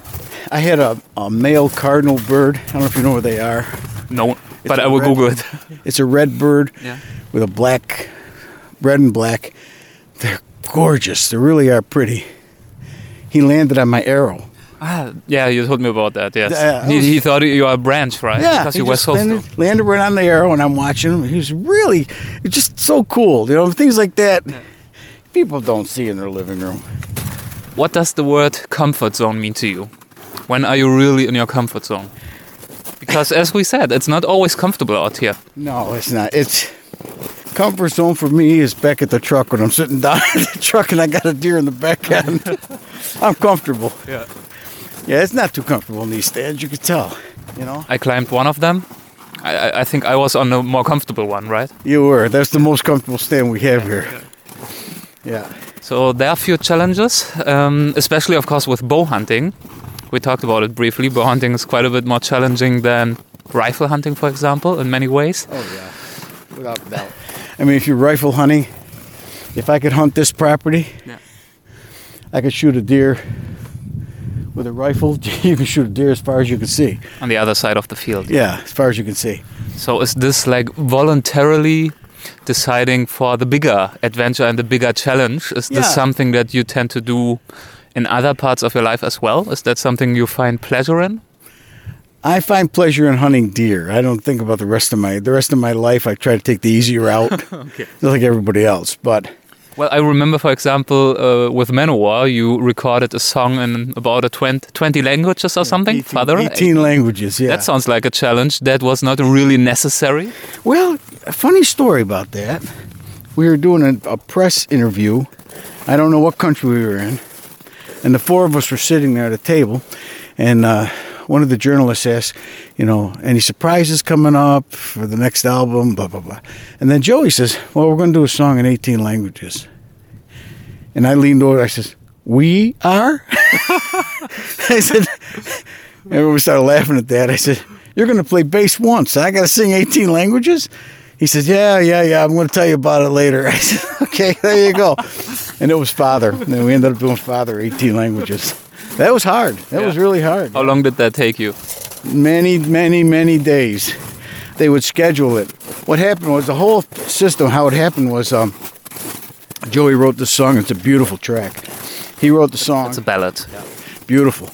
He wrote the song, and we got a hold of uh, fans from different parts of the world, and we asked them if they'd be interested in in uh, putting that song in their language. And um, of course, they said, "Yeah, yeah, let's do it, let's do it." But they had to sign a non-disclosure agreement because we couldn't let that song out until it was released. So after the non-disclosure agreement was taken care of, sent them the lyrics to the song, and then they put it in their language. And then uh, we would schedule when I was going to be doing. In other words, they would say, secretary would call up the person and say, call up Germany and say, okay, um, Eric is recording right now in Hungarian. He'll be done with this in two days. He'll be ready to do Germany on Wednesday. Are you going to be available? Yes. He'll call you at four o'clock your time in the afternoon, which is ten o'clock in the morning for us here. That's how we did it. We, they, we, we would call them, get them on Skype. They could see me recording. I could see them, and we do it line at a time. I do it line. I say, "How's that? Is it it? One line at a time. That is uh, challenging to sing this way, right? It was really challenging. And the thing, the bad, the hard thing was, if I got the pronunciation right, they would say, "Oh, finally, yes, the pronunciation was perfect. It was perfect." But the feeling isn't there. I want to say, stick the feeling up your ass. I got the song down, didn't I? But no, I didn't do. it. You know, that that takes the that's the challenge of it all. You gotta you gotta make it right. And that's one thing I can honestly say. If it's not right, we, it, it doesn't get released. Period. That's all there is to it. We don't. It's got to be right. What was the most challenging language? Hungarian. Hungarian. Why? It's it's. Uh, I did Japanese in one afternoon because the vowel sounds that we make as Americans are similar to Japanese, but Hungarian is a language all in itself. It's very very difficult, and um, I didn't understand. There were like four or five different ways to say ooh, uh, ooh, uh, you know, different pronunciations of that same Yeah. lettering. And I'm thinking, man, this is really, really, really hard. And at one point, I just threw my headphones up in the air. I says, this is bullshit. I can't do this language. And I was four days into it. Couldn't do it. And the person on the other end said, we're so close. It's good. You can do it. We're so close. And they talked me into doing it. But boy, whew. Did you get upset at one uh, point uh, at Joey for making you do this? No, no, I didn't. I, I really didn't. It was just, it's just, A fun challenge. In it's a fun challenge, and when you're done, you're done. And it wasn't only a challenge for me. Come on, it was a challenge for the engineer, the assistant engineer. Everybody's hearing the same song for months. and cutting all these outtakes out again and again. all this deletion, you know, press delete, press delete. Okay, that's not Right, that's not right, not right. At one point, I asked, I didn't hear the difference. I, I listened to how they pronounce it. Honestly, that must be frustrating for you. It I mean. I'm I'm married to a Chinese, as I've told you. Uh-huh. They have a difficult language. Yeah. He's trying to teach me, and you know, you can uh, say the same thing like in five different tones. Ma, ma, ma, whatever. Yeah. Ma, and it means something completely different. So, whenever I try to say something, there's so often a situation that he pretends, and I tend to believe him, he really doesn't understand me. And I repeat it again and again. No, I don't get it, Eric. I repeat it again. And then at some point he says, like, ah, that, ni hao, all right. And I'm like, that's exactly what I said. Are you trying to, you know, Bullshit me now. okay? Yeah, that's crap. that's probably what you felt like I with Hungarian. I did because I didn't. Well, not only Hungarian, but po- the Polish language. Uh, there's you know a lot of different languages that were I didn't hear the difference, and I would. He, the person would say the word, and I would go and sing it. and I'd say that word. Nope, not right. Say it again. Not right. All right, say it again. Not right. I said, Jesus Christ! I go to the engineer. I said, "Do you hear a difference?" He's German. He said, "No, I don't hear anything." I go to the assistant who was Mexican. I said, "How about you? You hear anything?" Nothing. I don't hear the difference. But the guy At, you, insisted. at least you knew you didn't go insane. Right, it wasn't just me. you know, when we recorded uh, song in French, um, Courage. Yeah. It was Joey, myself, and the engineer, And in the recording booth with me was the French promoter. And I'd sing this song. I get to this one line, I sing this one line, and the engineer says, Not right, this is not right. You have to do it again. I said, Okay. Roll it back, let's do it again. Sing it again. Nope, not there. It's not right. I said, All right, roll it again. And Eric, I did it. I must have done it, I'm not kidding you, 50 times, at least, maybe more. I, I would sing it, and he says, This is not right, this is not right. I looked over to the, the, the French promoter who was standing next to me. I said, Is it good for you? He said, This is good for me. This sounds good for me. I said, Joey, how's it sound to you? He says, What do you have for me? I, I'm American. I don't know. I said, The engineer, how about you? He says, Not right. I said, Okay, I sing it again. I said, How about it? Is it good for you? And the promoter, he says, This is good. It sounds great for me. Engineer, got to do it again. And over and over and over again. And I finally said, Fuck this. I took my headphones, I threw them high as I could up in the, in the studio, and I said, Fuck this shit. I'm done with this shit. You got it? And I hear Joey say, I think we're done for the day. Uh, and, I, and I started laughing. See? Okay, but you can lose your temper, is what you're Oh. saying. Yeah, I do have a slight temper, to say the least. I do have a temper. I, Are there people um, that are scared of you? there are times when I've blown up so bad that it's better you just walk away from me because I get really, I get hot at times. I get What hot. does need to happen uh, in order for that to happen? Well, stupidity, basically. You know, stupidity that I think is stupid anyway. And I've, I've been in this business a long time. You know what I mean? When someone does something stupid, and well, because that's just the way it's got to be. And I'm thinking, Jesus Christ, come on, you know. But I get pissed off about it. Yeah, my wife says I got a temper. I don't know. She says I snore too, but I stayed up one night to find out, and I didn't snore. I don't know what the hell she's talking about. But oh, well. careful, this could be slippery here. Yeah. Getting back to the car. Yeah. So, back in the car, how do you feel? I'm tired. Are you tired? I'm warmer now. I can tell you that. With the hell of a walk we did. Yeah. A long ways. But it was really nice. Thanks for that. Yeah, you're my pleasure. Believe me, I like being out here. Yeah. I do. Are you hungry? I brought some little snacks. No, no, okay. hungry at all. Thank you. I brought fruit and chocolate just to keep you happy. So, in case, you know, we have a survival situation. You Germans are really prepared. I gotta tell you. No, I just wanted to, you know, if you get hungry or whatever, Yeah. or me, not pretending that I only thought of you.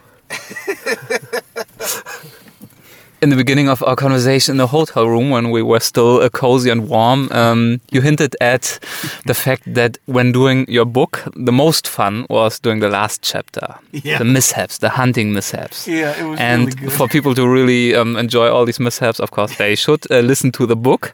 But maybe you can give us one or two teasers. For example, I remember a turkey hunt gone wrong. I particularly enjoyed it. Okay, right, okay. well, first I got to tell you something, Eric. And I told you in the woods, but for those listening, everything in that in that book, it's true. Every it's the last chapter when I say hunting mishaps, things that happen in the woods that are funny. It's all true, and it, that's what makes it even funnier. But uh, this turkey hunt you're talking about, I had a friend who never missed a meal. If you catch my drift, okay. And, and he wanted me to take He was not a lightweight. he wasn't a lightweight, no. It was like a bull in a china shop. But we, we wanted he wanted to go turkey hunting, and he knew that I could call a bird in. So he asked me if I would, you know, take him turkey hunting and call a bird in for him. I says, okay, let's go. I know a spot where the turkeys sleep up in the trees. I know a spot where they roost. I said, let's go. So we got there. It was similar to this. We had to walk in the field first, and then you got to the edge of the woods. And I told s- I whispered to him, I said, okay, listen now we have to walk right underneath the turkeys because they fly in one direction every morning. And they're not going to change just because we're here. They're going to fly in that same direction. So we've got to go under, by the turkeys where they sleep and set up on the opposite side of them someplace. It's okay, okay. So we started walking, and I can hear crunch, crunch, crunch, crunch. crunch behind me, and I, I stopped. I said, Bobby, I said, heel toe. Think heel toe. All right. Put your heel down, and before you put your weight on anything, make sure it's not going to make a lot of noise. Avoid the branches. Just Yeah. be very gentle. Yeah, I said because things are we're getting closer. Okay, okay. We walk a little bit further, and I'm going to crack, bang, crack. I stopped again. I said, Bobby, put your feet where my feet are. Watch where I put my foot. Just put your foot right in that spot. Okay, yeah. I said, I'm sorry. Okay, okay. We did, and it happened like three or four more times where we'd walk and crash, bang, crack. I stopped. Bob, Bob, Was that one of the moments when you almost lost your temper? yeah, I said, Bob, because you have to get up real early for turkey season. You, I mean, I'm talking three in the morning. You've got to get up early. I said, Bob, we're almost right underneath the birds now. I said, you got to be quiet. Just be quiet. and he says he You're was pleading with him. and he was he was leaning. He puts his arm up against a tree, leaning. He goes, "Yeah, I know. I'm gonna." And the whole tree starts bang. The tree smashes down, and the birds go flying everywhere. And we were, we just started laughing like. Okay, well, there's our hunt for the day. Let's go back to the car now. We're trying to be so quiet that when he leans his hand against that tree, the whole goddamn tree came down. oh my god, it was funny. Uh. yeah. And I said in the book, I said, well, that just goes to show that if a tree falls in the woods and no one's there to hear it, it makes a hell of a racket. Oh, that was that was really funny. That's in the book. Yeah, Yeah, that's that's a there. notebook. And many more stories like that. Oh yeah. Oh man. Eric lässt sich überzeugen, noch eine weitere Geschichte zu erzählen und diese handelt von einem jungen Kerl, den er, also Eric und seine Jagdfreunde das erste Mal mitgenommen haben. He was like the youngest hunter in the group. The guys we all hunted, we had our own group, and we went down to this hunting camp every year during gun season, every year. And um, the evening of opening day was like a celebration. Really, we go there and you know, guys would play cards, and we just shoot the breeze with each other. Just a guy thing, you know. Have a few drinks and have, you have a good time. And when it came time to go to bed, it was just a shack. Really, it wasn't. It wasn't a nice cabin or anything. It was just shack. Okay. As a matter of fact, and I didn't say this in the book, but I'll tell you, we used to go down there and clean it make sure the mice were gone and all this stuff before this we used it. And one year we brought the wives down there with us, and when my wife saw this place, she says, "Okay, well, there's the outhouse. Where's the where's the actual cabin?" "This is where we sleep. This is it." anyway, So anyway. that didn't help you uh, convincing her of uh, sharing your outdoor experiences more often. no, not at all. So we we decided, okay, you know, it, it was bedtime, and we all had our guys. We kind of slept with the same guys all the time, and I and I always slept. Was a bed that a couch that pulled out to a bed, so it wasn't the most comfortable thing in the world, but it was a place to rest. So this guy who's now passed away, Ron Sweetnowski, and I, we we always hung out together, and so we were assigned to this bunk. All right, as we were sleeping and there were no other extra bunks. So this one kid, the- new kid, ended up sleeping on a cot in uh, oh, like a hallway, like in between where the other beds were. It was a pretty crowded area. So he was laying there, and I told I told uh, Ron, I said, let's let's really get this kid, and I, and I told him what I wanted to do. You know, he says, that's good. Okay, we can do that. Okay, so the lights went out. And we waited about five or ten minutes after the lights were out. It was quiet in the place. And it was probably really small, right? I mean, it was crowded. It was with people. crowded. It was crowded. Yeah, it was really crowded. And the kid was laying next to us, but it was so dark in that place. Honest, you couldn't you couldn't see your hand in front of your eye. You couldn't see right in front of you. It was pitch black in the place. Couldn't see anything. And we started to make sounds. We started to make sounds like we were making love to each other. Okay, groaning and you know. I take my cheek and I move my cheek up and down, so it sounded like this. If I go. The oh, guy, and the other guy's going, "Oh yeah, that's it. Oh yeah, that's good." And this kid's listening to this, he finally says, "Oh my God! And he stands up in the dark and, and there was a big beam in the middle. Like a pole, like a Yeah, holding the pole. And he didn't see it. Bang! And this beam, we hear a thud. Somebody turns the lights on and this kid is laying down there. Like, he didn't know what the hell happened. And everyone started laughing. And then the kid found out. And I walked up to the kid and went, with your cheek. Yes. with my cheek. And he started laughing. Oh my God. that was funny. That was really funny. I said, Welcome to the group there, kid. Ah, ah, very good. Very good. Ah, yeah, there's a lot of funny stories like that. Jesus. All right.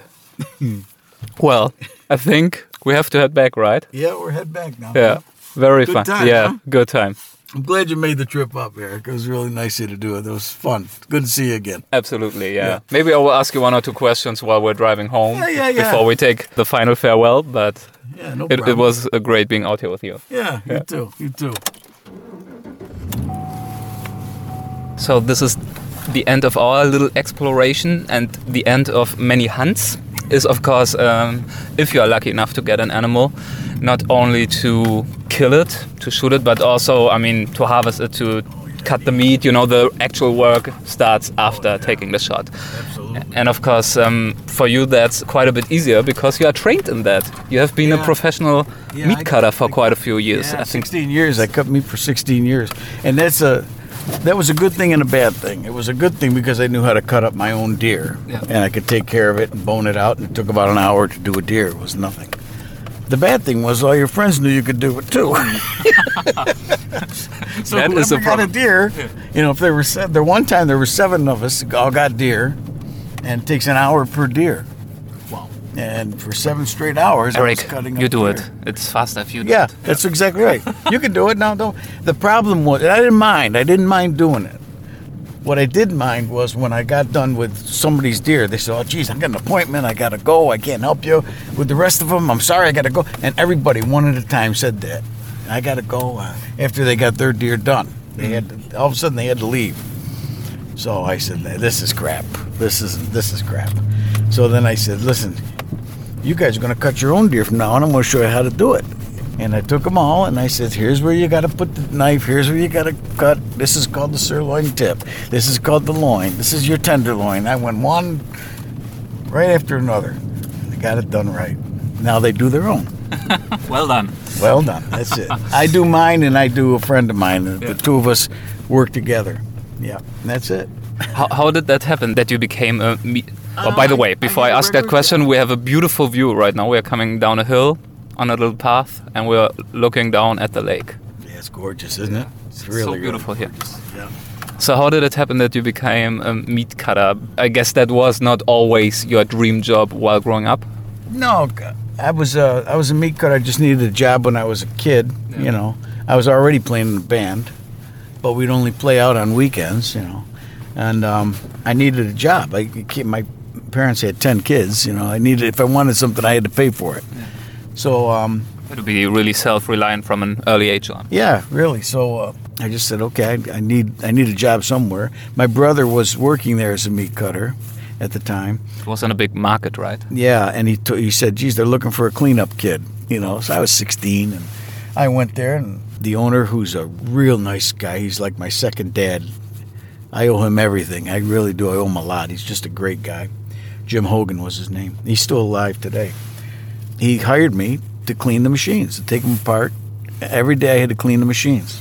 Like after a full market day of meat cutting, After after you the were the over, one who had to clean the machines. Yep. That probably was not an easy job, right? I had to learn how to take them all apart and uh, wash them and get them back together again. And they had to be inspected by a, uh federal meat inspector every morning just to make sure everything was going to be good. clean. And then one Saturday I went there to clean. The mach- they asked me to come in early, and I came in early. It was very very busy, and um, one of the guys said, uh, "Just wa- just wait on people. Ask what they want, and go from there." So the meat was he asked you to serve people, serve clients who came. yeah, people came and what, what do you need? You know, pound of hamburger, get that for you know, a couple steaks. They pick them out. I pull them out of the case. One person wanted me to get him some fresh tenderloin, and I mean, I've seen how it was done. I watched other cutters do it, but I never did it. And I went to the, one of the main cutters, and I said, "This person wants tenderloin, which is the the most expensive cut of meat. Okay, you don't want to mess it up. It's pretty expensive." And um, the guy told me, he says, I, "I don't have time. Just do it." I said, "I don't know if I wanted. I don't want to mess it up." He says, "You want to be meat cutter?" I says, "Yeah." He said, "Then cut meat. Just do it." I said, "Okay." So then I did it. I, I went in the cooler and I got tenderloin, pulled the tenderloin off, and got the sinew away from it, pulled it out, and cut some steaks, butterflied them open. And from that day on, okay, I was a meat cutter. I, was, I learned how to do it from uh, watching other guys do it, and they teach me certain things, and I ended up being a head cutter there. I was the guy who went in at seven o'clock in the morning, and I, my job was to fill the case, make sure they were full with fresh meat before uh, the other guys got there. But it was nice because I got to leave at three in the afternoon or two in the afternoon somewhere. Yeah. And the and Jim Hogan was so nice. Whenever the band had to play out on a weekend, which was a lot, which was a lot. The weekend, which probably also was the busiest uh, time for Friday business. night, yeah, Friday night the, the cutters went there Friday night and they stayed late on Friday night because Saturday was the busiest day of the week, and um, you know I, if I had to play out on a Friday night, Jim Hogan would give me the time off, and all the other cutters after working all day long they had to stay and clean up. That's pretty. Did they hate you? No, no, we all got along fine. We really got along fine. They knew that this is what I wanted to be in music. They knew that They were happy to support you. yeah, they really were. And and Jim was just a just an angel of a man. He really was. He or he is. To, to this day, he always asks me how how's the singing doing. You know, were you guys playing? To this day, Yeah. and he's in his. He's got to be in his 80s by now. Yeah. He's just a great great guy, great family. Just you know, everyone's really good, really nice. But it probably was a tough job to do, right? For all these years, like physically tough because you had to handle big, heavy pieces of meat. Monday Monday was the was the day the beef arrived. This was in the day. Now the beef comes in boxes. Today it's nothing. It's already cut up. You know. Yeah. But back then it was uh, cattle was quartered. Okay, so each piece would weigh about 200 pounds or so, 250 pounds, and the guy in the truck would take it and load it on the truck, and you had to lift it off the truck, take it off the truck, and carry it in the in the building, and somebody was there with a hook, and you had to hook the beef into this one spot in the, the beef, and that was kept me in shape. I can tell you that much. That kept me in shape. That's where all the Manowar muscles came from. That's right. It kept me in shape. yep. I mean, today, if we talk about you know finding a job as a young person, there's a lot of uh, discussion about self-realization, self-actualization, follow your dream, do what you, you know what gives you purpose. Yep.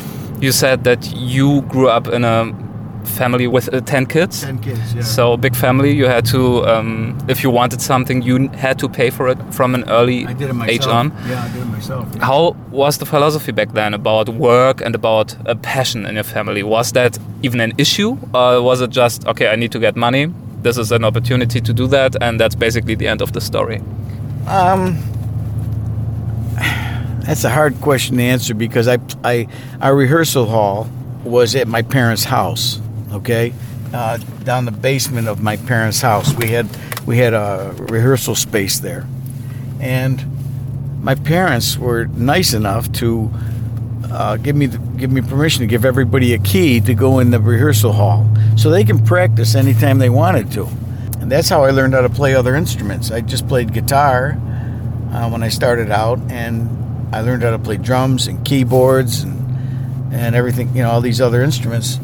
Do, do you still do that sometimes? Yeah, oh yeah. Because guys were down there playing, and I go down there because I heard them upstairs, and so did everybody else. Uh, My sisters and my parents, they heard somebody out there pounding on the drums, and so I went downstairs, and played. You know, I jam a little bit with the guitar with them, and the drummer wanted to learn how to play guitar. I teach him a little bit, and he showed me the drums, and one thing led to another. So, yeah. So it's it's a tough question because my my family was, including my sister, my brother. Well, my family was behind me, doing to do what I wanted to do. But as I as I kept doing it, and as I went from one band to another band to another band, after a while that got old. after a while, and um, Also, success didn't come immediately. success did not come. No, and it was it was very very difficult, you know. And um, when I finally got played with Manowar, and I you know we had an album out, and we were making our first tour and doing playing some shows in America. And to this day, my sisters have never seen me play. One sister has, but that's it. My father never, my mother never saw me play. My father came to one sound check. that was it. That was enough for him. Why? I mean, you already told me last time that even your kids just saw you play once in Italy. Yeah, So- my sister came to Italy. Also, okay. Yeah, and So, she so why? Why didn't they? Why were they not more interested in how you? I don't know. I, I really don't know. Um, I I, can't, I don't know. You have to ask them that. I really don't know what the reason was, but you know, but they were supportive enough to yeah to help you follow this passion and uh, they, try they to were realize supportive it. enough to let me know that uh, to put up with me.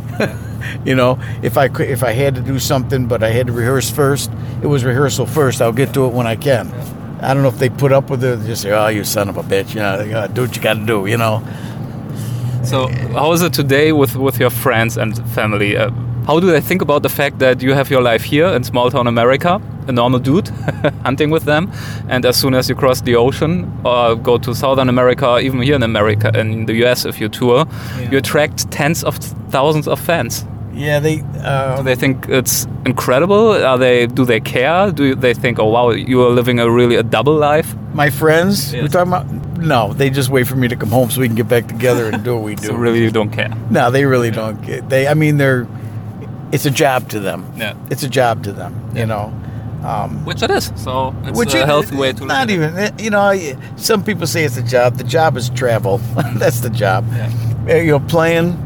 We did that one show. It was five and a half hours long. It didn't bother me a bit. and It was fun to do. And Yeah. just like everybody else in the band, it was just fun to do. Yeah. and the fans really dug it. We were having a lot of fun up there, but that's not to me. It's not work. To me, the work is Joey does most of the work Yeah. part. You know, Really, Um, the business. the business end of it. I, the work for me is just the travel. That's the travel gets old. We're now almost reaching the hotel. I can already see it. So it's almost time for farewell. And I remember uh, that last time when we said goodbye, uh, we talked about you and Manowar saying goodbye as well. Because you just announced that, you know, you would uh, come towards the end of your career. You said something like, Eric, when when do you stop? Do you stop when people still want you there, or do you stop when people don't want you there anymore? And you said you think it's a good time to call it a day. That was, I think, two or three years ago. And then you also made a little bit of fun about it because you said, you know, I don't really know if it is our first and final retirement tour or if, you are, if we are like whatever the Scorpions who are saying goodbye like forever and it almost feels like a marketing gag or whatever. Well, what can I say? Now it's 2021 and you just uh, released some tour dates for 2022. So Yeah, what's yeah. the retirement status? I, I, I, you know, I'm I'm there. I'm there as long as my voice holds out. I'm going to sing. Period. You know, I just love being out there singing. And if it's not on tour, it'll be in the studio recording. Uh, but I love being out on tour. You know, um, because of COVID and what's going on, we're recording a new album. So we're we're keeping busy. You know, but once the tour starts, next year's going to be busy. 22 is going to be busy. And you don't mind that. What changed? What changed from, okay, it's uh, about time to retire to, okay, let's keep going? Well, it was a meeting we had, and it was time to retire. And I said, "Okay, one last tour." And then one last tour lasted forever. So, and I'm fine with that. I I I love being out on that stage. Yeah. I love it. I love it. I can't I can't wait to get back out again. And, and now, because we can't play, You also know what you're missing. yeah, exactly right, exactly right. Yeah. Well, Well, I'm looking forward to it. I hope I can be there in Germany. yeah, yeah, yeah. We're playing quite a few shows in Germany Yeah, coming yeah, up, so- so it'll be good. Very good. All right. I'll see you there. Thank you so much. All right, Eric. Listen, I got a surprise for you too. I, I'm going to go home. I got some venison I'm going to bring back for you. Okay, from a deer that I got last season, and uh, I'm going to give you two bags of Italian sausage that I made. It's a great recipe. Isn't that the recipe that's also in your It's book? in the book. Oh, yeah, it's yeah. in the Wow. book. Yeah, it's in the book. That's nice. Thank you. Yeah, you're welcome. And uh, two packages of steaks. There's about four or five steaks in each package. So cook it the way you want. Um, And you hunted them? oh yeah, I got it last season, so it's pretty fresh. It's Wow. good. Thank you so much. Anything I should take into consideration when preparing that meat, when cooking it? Just be hungry. I think be hungry, stay hungry. I think that's a perfect conclusion for our conversation. You're gonna like it. Yeah. I think you'll like it. Yeah, Thank and you. If you don't, find someone who will. That's all. That's all. Okay, thank you. Bye bye. Take care.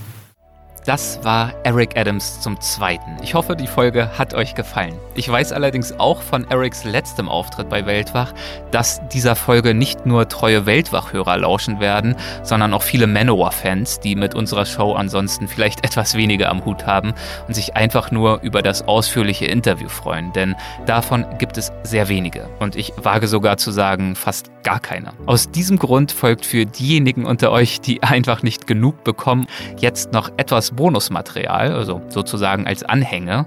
Ein paar weitere Gesprächssequenzen, die es zwar nicht in die eigentliche Folge geschafft haben, aber trotzdem hörenswert sind. Viel Spaß. After you started Manowar, were you ever tempted to do any major music projects besides that band? Um, I recorded some stuff of my own. Um, But you never published it, right? Never, never released it. No, I never released it. It needs, you know, today's world. You need a lot of work, and I, I'm, I, I just didn't have the, the time or the ambition. I think to do it. You know, but it was it was fun for me because I got to play all the instruments. You know, so that was fun. Yeah. It was pretty cool. Yeah. Yeah, but um, like I say, those are things that I listen to myself. Yeah. That's fine. And then I wrote when I did the uh, Wildlife and Wild Times video Hunting DVD? Yeah, the hunting DVD. Uh, I wrote the music in that and got to play it. Yeah. That was fun. Yeah. That was fun. So, yeah, especially the buffalo scene when I played the Indians' music. You know, that was kind of cool. So, I mean, the forest is quite dense here. How far can you actually shoot from a stand like that without hitting a thousand branches? Well, you have to come here and wait a minute. you have to come here pre-season and trim branches, trim your shot. If you look, this is you see this is where the deer walk. yes. There's a there's a hell of a run that walks all the way down through here. This is where the deer like to walk. Yeah. And they come from over in here and they walk right through this thicket and then walk up on this side. If they're on this side, you can see I got a clear shot. Yeah. It's real clear. But you got to sit still. you got to wait for them. See, I'm not up on. I don't go in that. You see that first level. Then you go a little bit higher. There's a seat. Yeah. That's the second level. That's where I go. What's the maximum time that you are willing to sit in a stand like that before you are like, okay, that's it for today? Sunrise to sunset. I've done it before. No. That's not pretty. It's not fun. But I have done it. If you're looking for a big buck, I've and I know big bucks in the area. I've hunted there in the mornings before. I don't see them. I see sign of them, but I don't see them. And God damn it, I'm going to find where that buck is. so I'm there all day, all day. I bring sandwiches and food and everything with me. You see now the wind's blowing in this direction. Yeah. So the bucks and the deer like to wor- walk in the wind Yeah. for protection. Yeah. So I have to really, you have to really be careful of your scent control. Period. Yeah. There's no getting around. And you could do everything where you see I wear these boots when I'm out hunting. They're rubber boots. They're 18 inches up. And I tuck my camouflage in the boot. I spray the boot down. I spray my body down. I, I've, I've put my clothes in a bag. I do everything I can to avoid human scent. But it doesn't matter what you do, they're going to pick you out.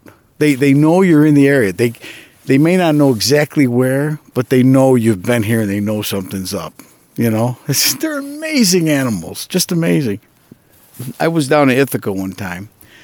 I strapped a seat around one of these trees and I sat there and I was only scouting. That's all I was doing. And I was looking for turkeys, to be honest with you. Uh-huh. I sat there. My wife thinks I'm nuts because I just go early morning. I instead of sleeping in, I'm out in the woods, and I'm sitting there, and I see a deer down. The, I saw a deer way down in the woods, working right up to me. I had previously walked in. I was debating on what tree to put my seat on, and I walked in this big circle, you know. And I came back and I said, "I'll put right here," and I sat down. That deer came up, came up, got to where I walked, walking along. All of a sudden, stood up, combed the whole area, and I was in camouflage, and I just sat there and I didn't move. The wind was right in my face. I stayed still. I didn't move. I didn't move. And the deer looked around, looked around, and followed, smelled where I walked, and followed where I walked. And then realized, okay, I'm not around. I kept looking. It must have been 15 minutes looking for me. Couldn't find me. So it's okay. And it walked, it walked, it came closer and closer. And you're not going to believe this, and neither is anybody who's listening to this, but this is the God's honest truth. The deer came walking and walking. It walked by me, walked by me from me to you away, walked right by me. And I took my hand and I slapped him in the ass. Ah, yeah. I, re- I remember that story. Yes, That's yeah. a true story. Yeah. I slapped the deer in the ass, and Mom, I'll tell you what, that deer took off running. Had he, no he finally found you. he found me. That's right. But I didn't do it to a buck. It was a doe, and I said, "Boy, that, that you see now that would have been great. It wasn't even hunting season, but I just wanted to go out there and see what I could see. So that was really amazing. I went to school on that Yeah. because I had walked through that area hours before, hours before, and that deer still knew I was there. That's amazing. Their their nose is unbelievable. You can't hide from their nose. Yeah. Can't do it. So this is, This is the the, photo camera. camera. Yeah, and it's, it it takes shots at movement. And I, I told my hunting buddies, look, I'm going out there. I might as well put a camera out. Yeah. I was going to bring a couple cameras, but I'll just put the one out. I'm debating I'm putting it here. So how do you decide where to put it? Well, I'm going to see. I'm going to go on the other side of the stand and see if there's more tracks on the other side, Yeah. just to see. So when, when will you come back to check it out, or is it transmitted to you digitally? No, this isn't one that's transmitted. I wish I did have one like that, but I'll come back. I try to keep my scent out of this area. Yeah. I'll come back probably late summer Oh, wow. and I'll check it. So it has a good battery. Yeah, it's got eight batteries in it, and I'll just uh, I'll check it late summer and see what I see. Maybe I'll move it to a different tree and Yeah. check it again Yeah. in the fall.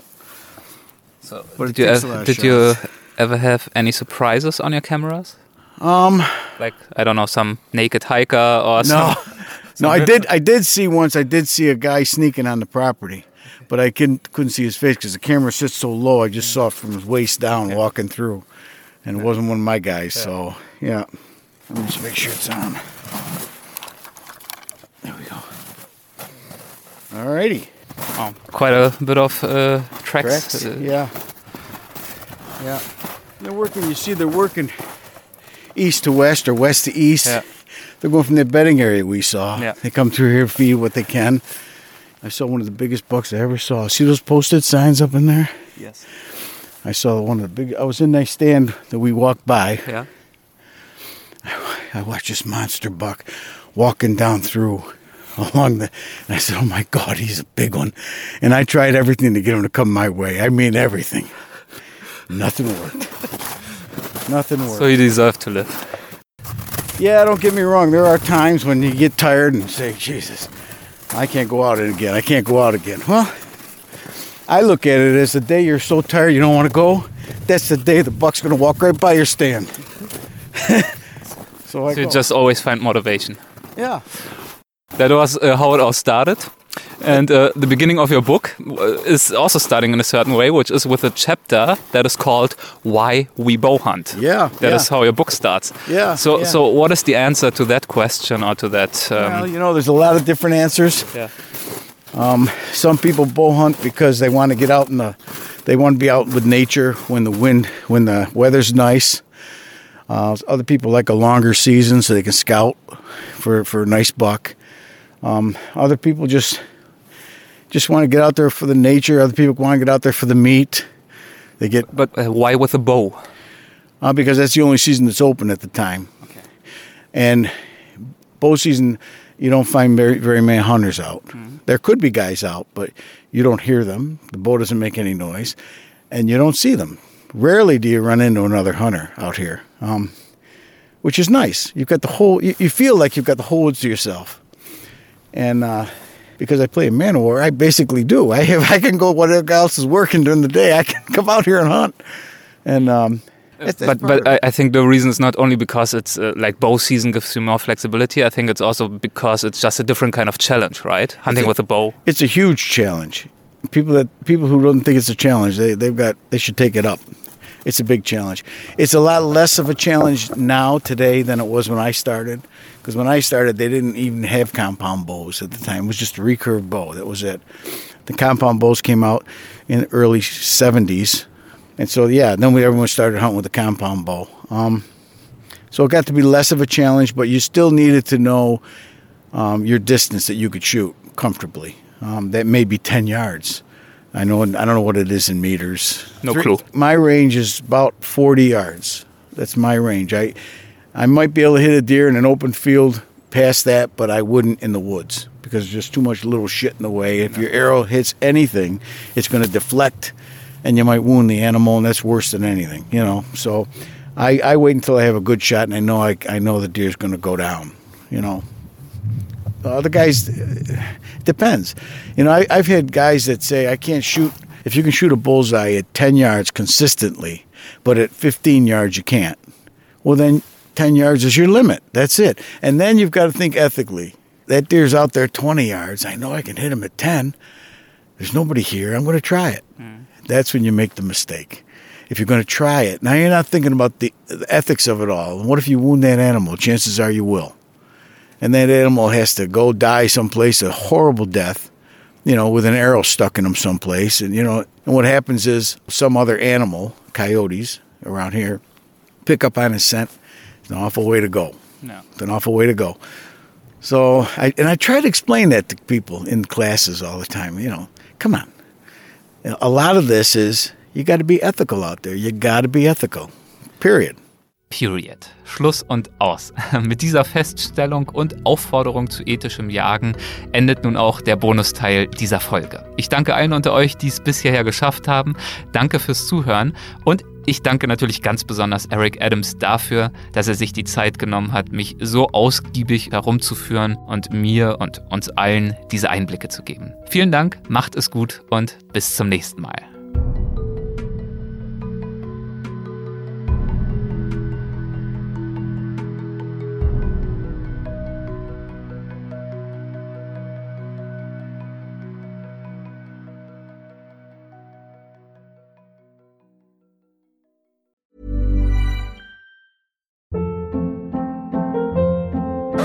Hold up. What was that? Boring. No flavor. That was as bad as those leftovers you ate all week. Keke Palmer here, and it's time to say hello to something fresh and guilt-free. HelloFresh. Jazz up dinner with pecan-crusted chicken or garlic butter shrimp scampi. Now that's music to my mouth. Hello Fresh. Let's get this dinner party started. Discover all the delicious possibilities at hellofresh.com.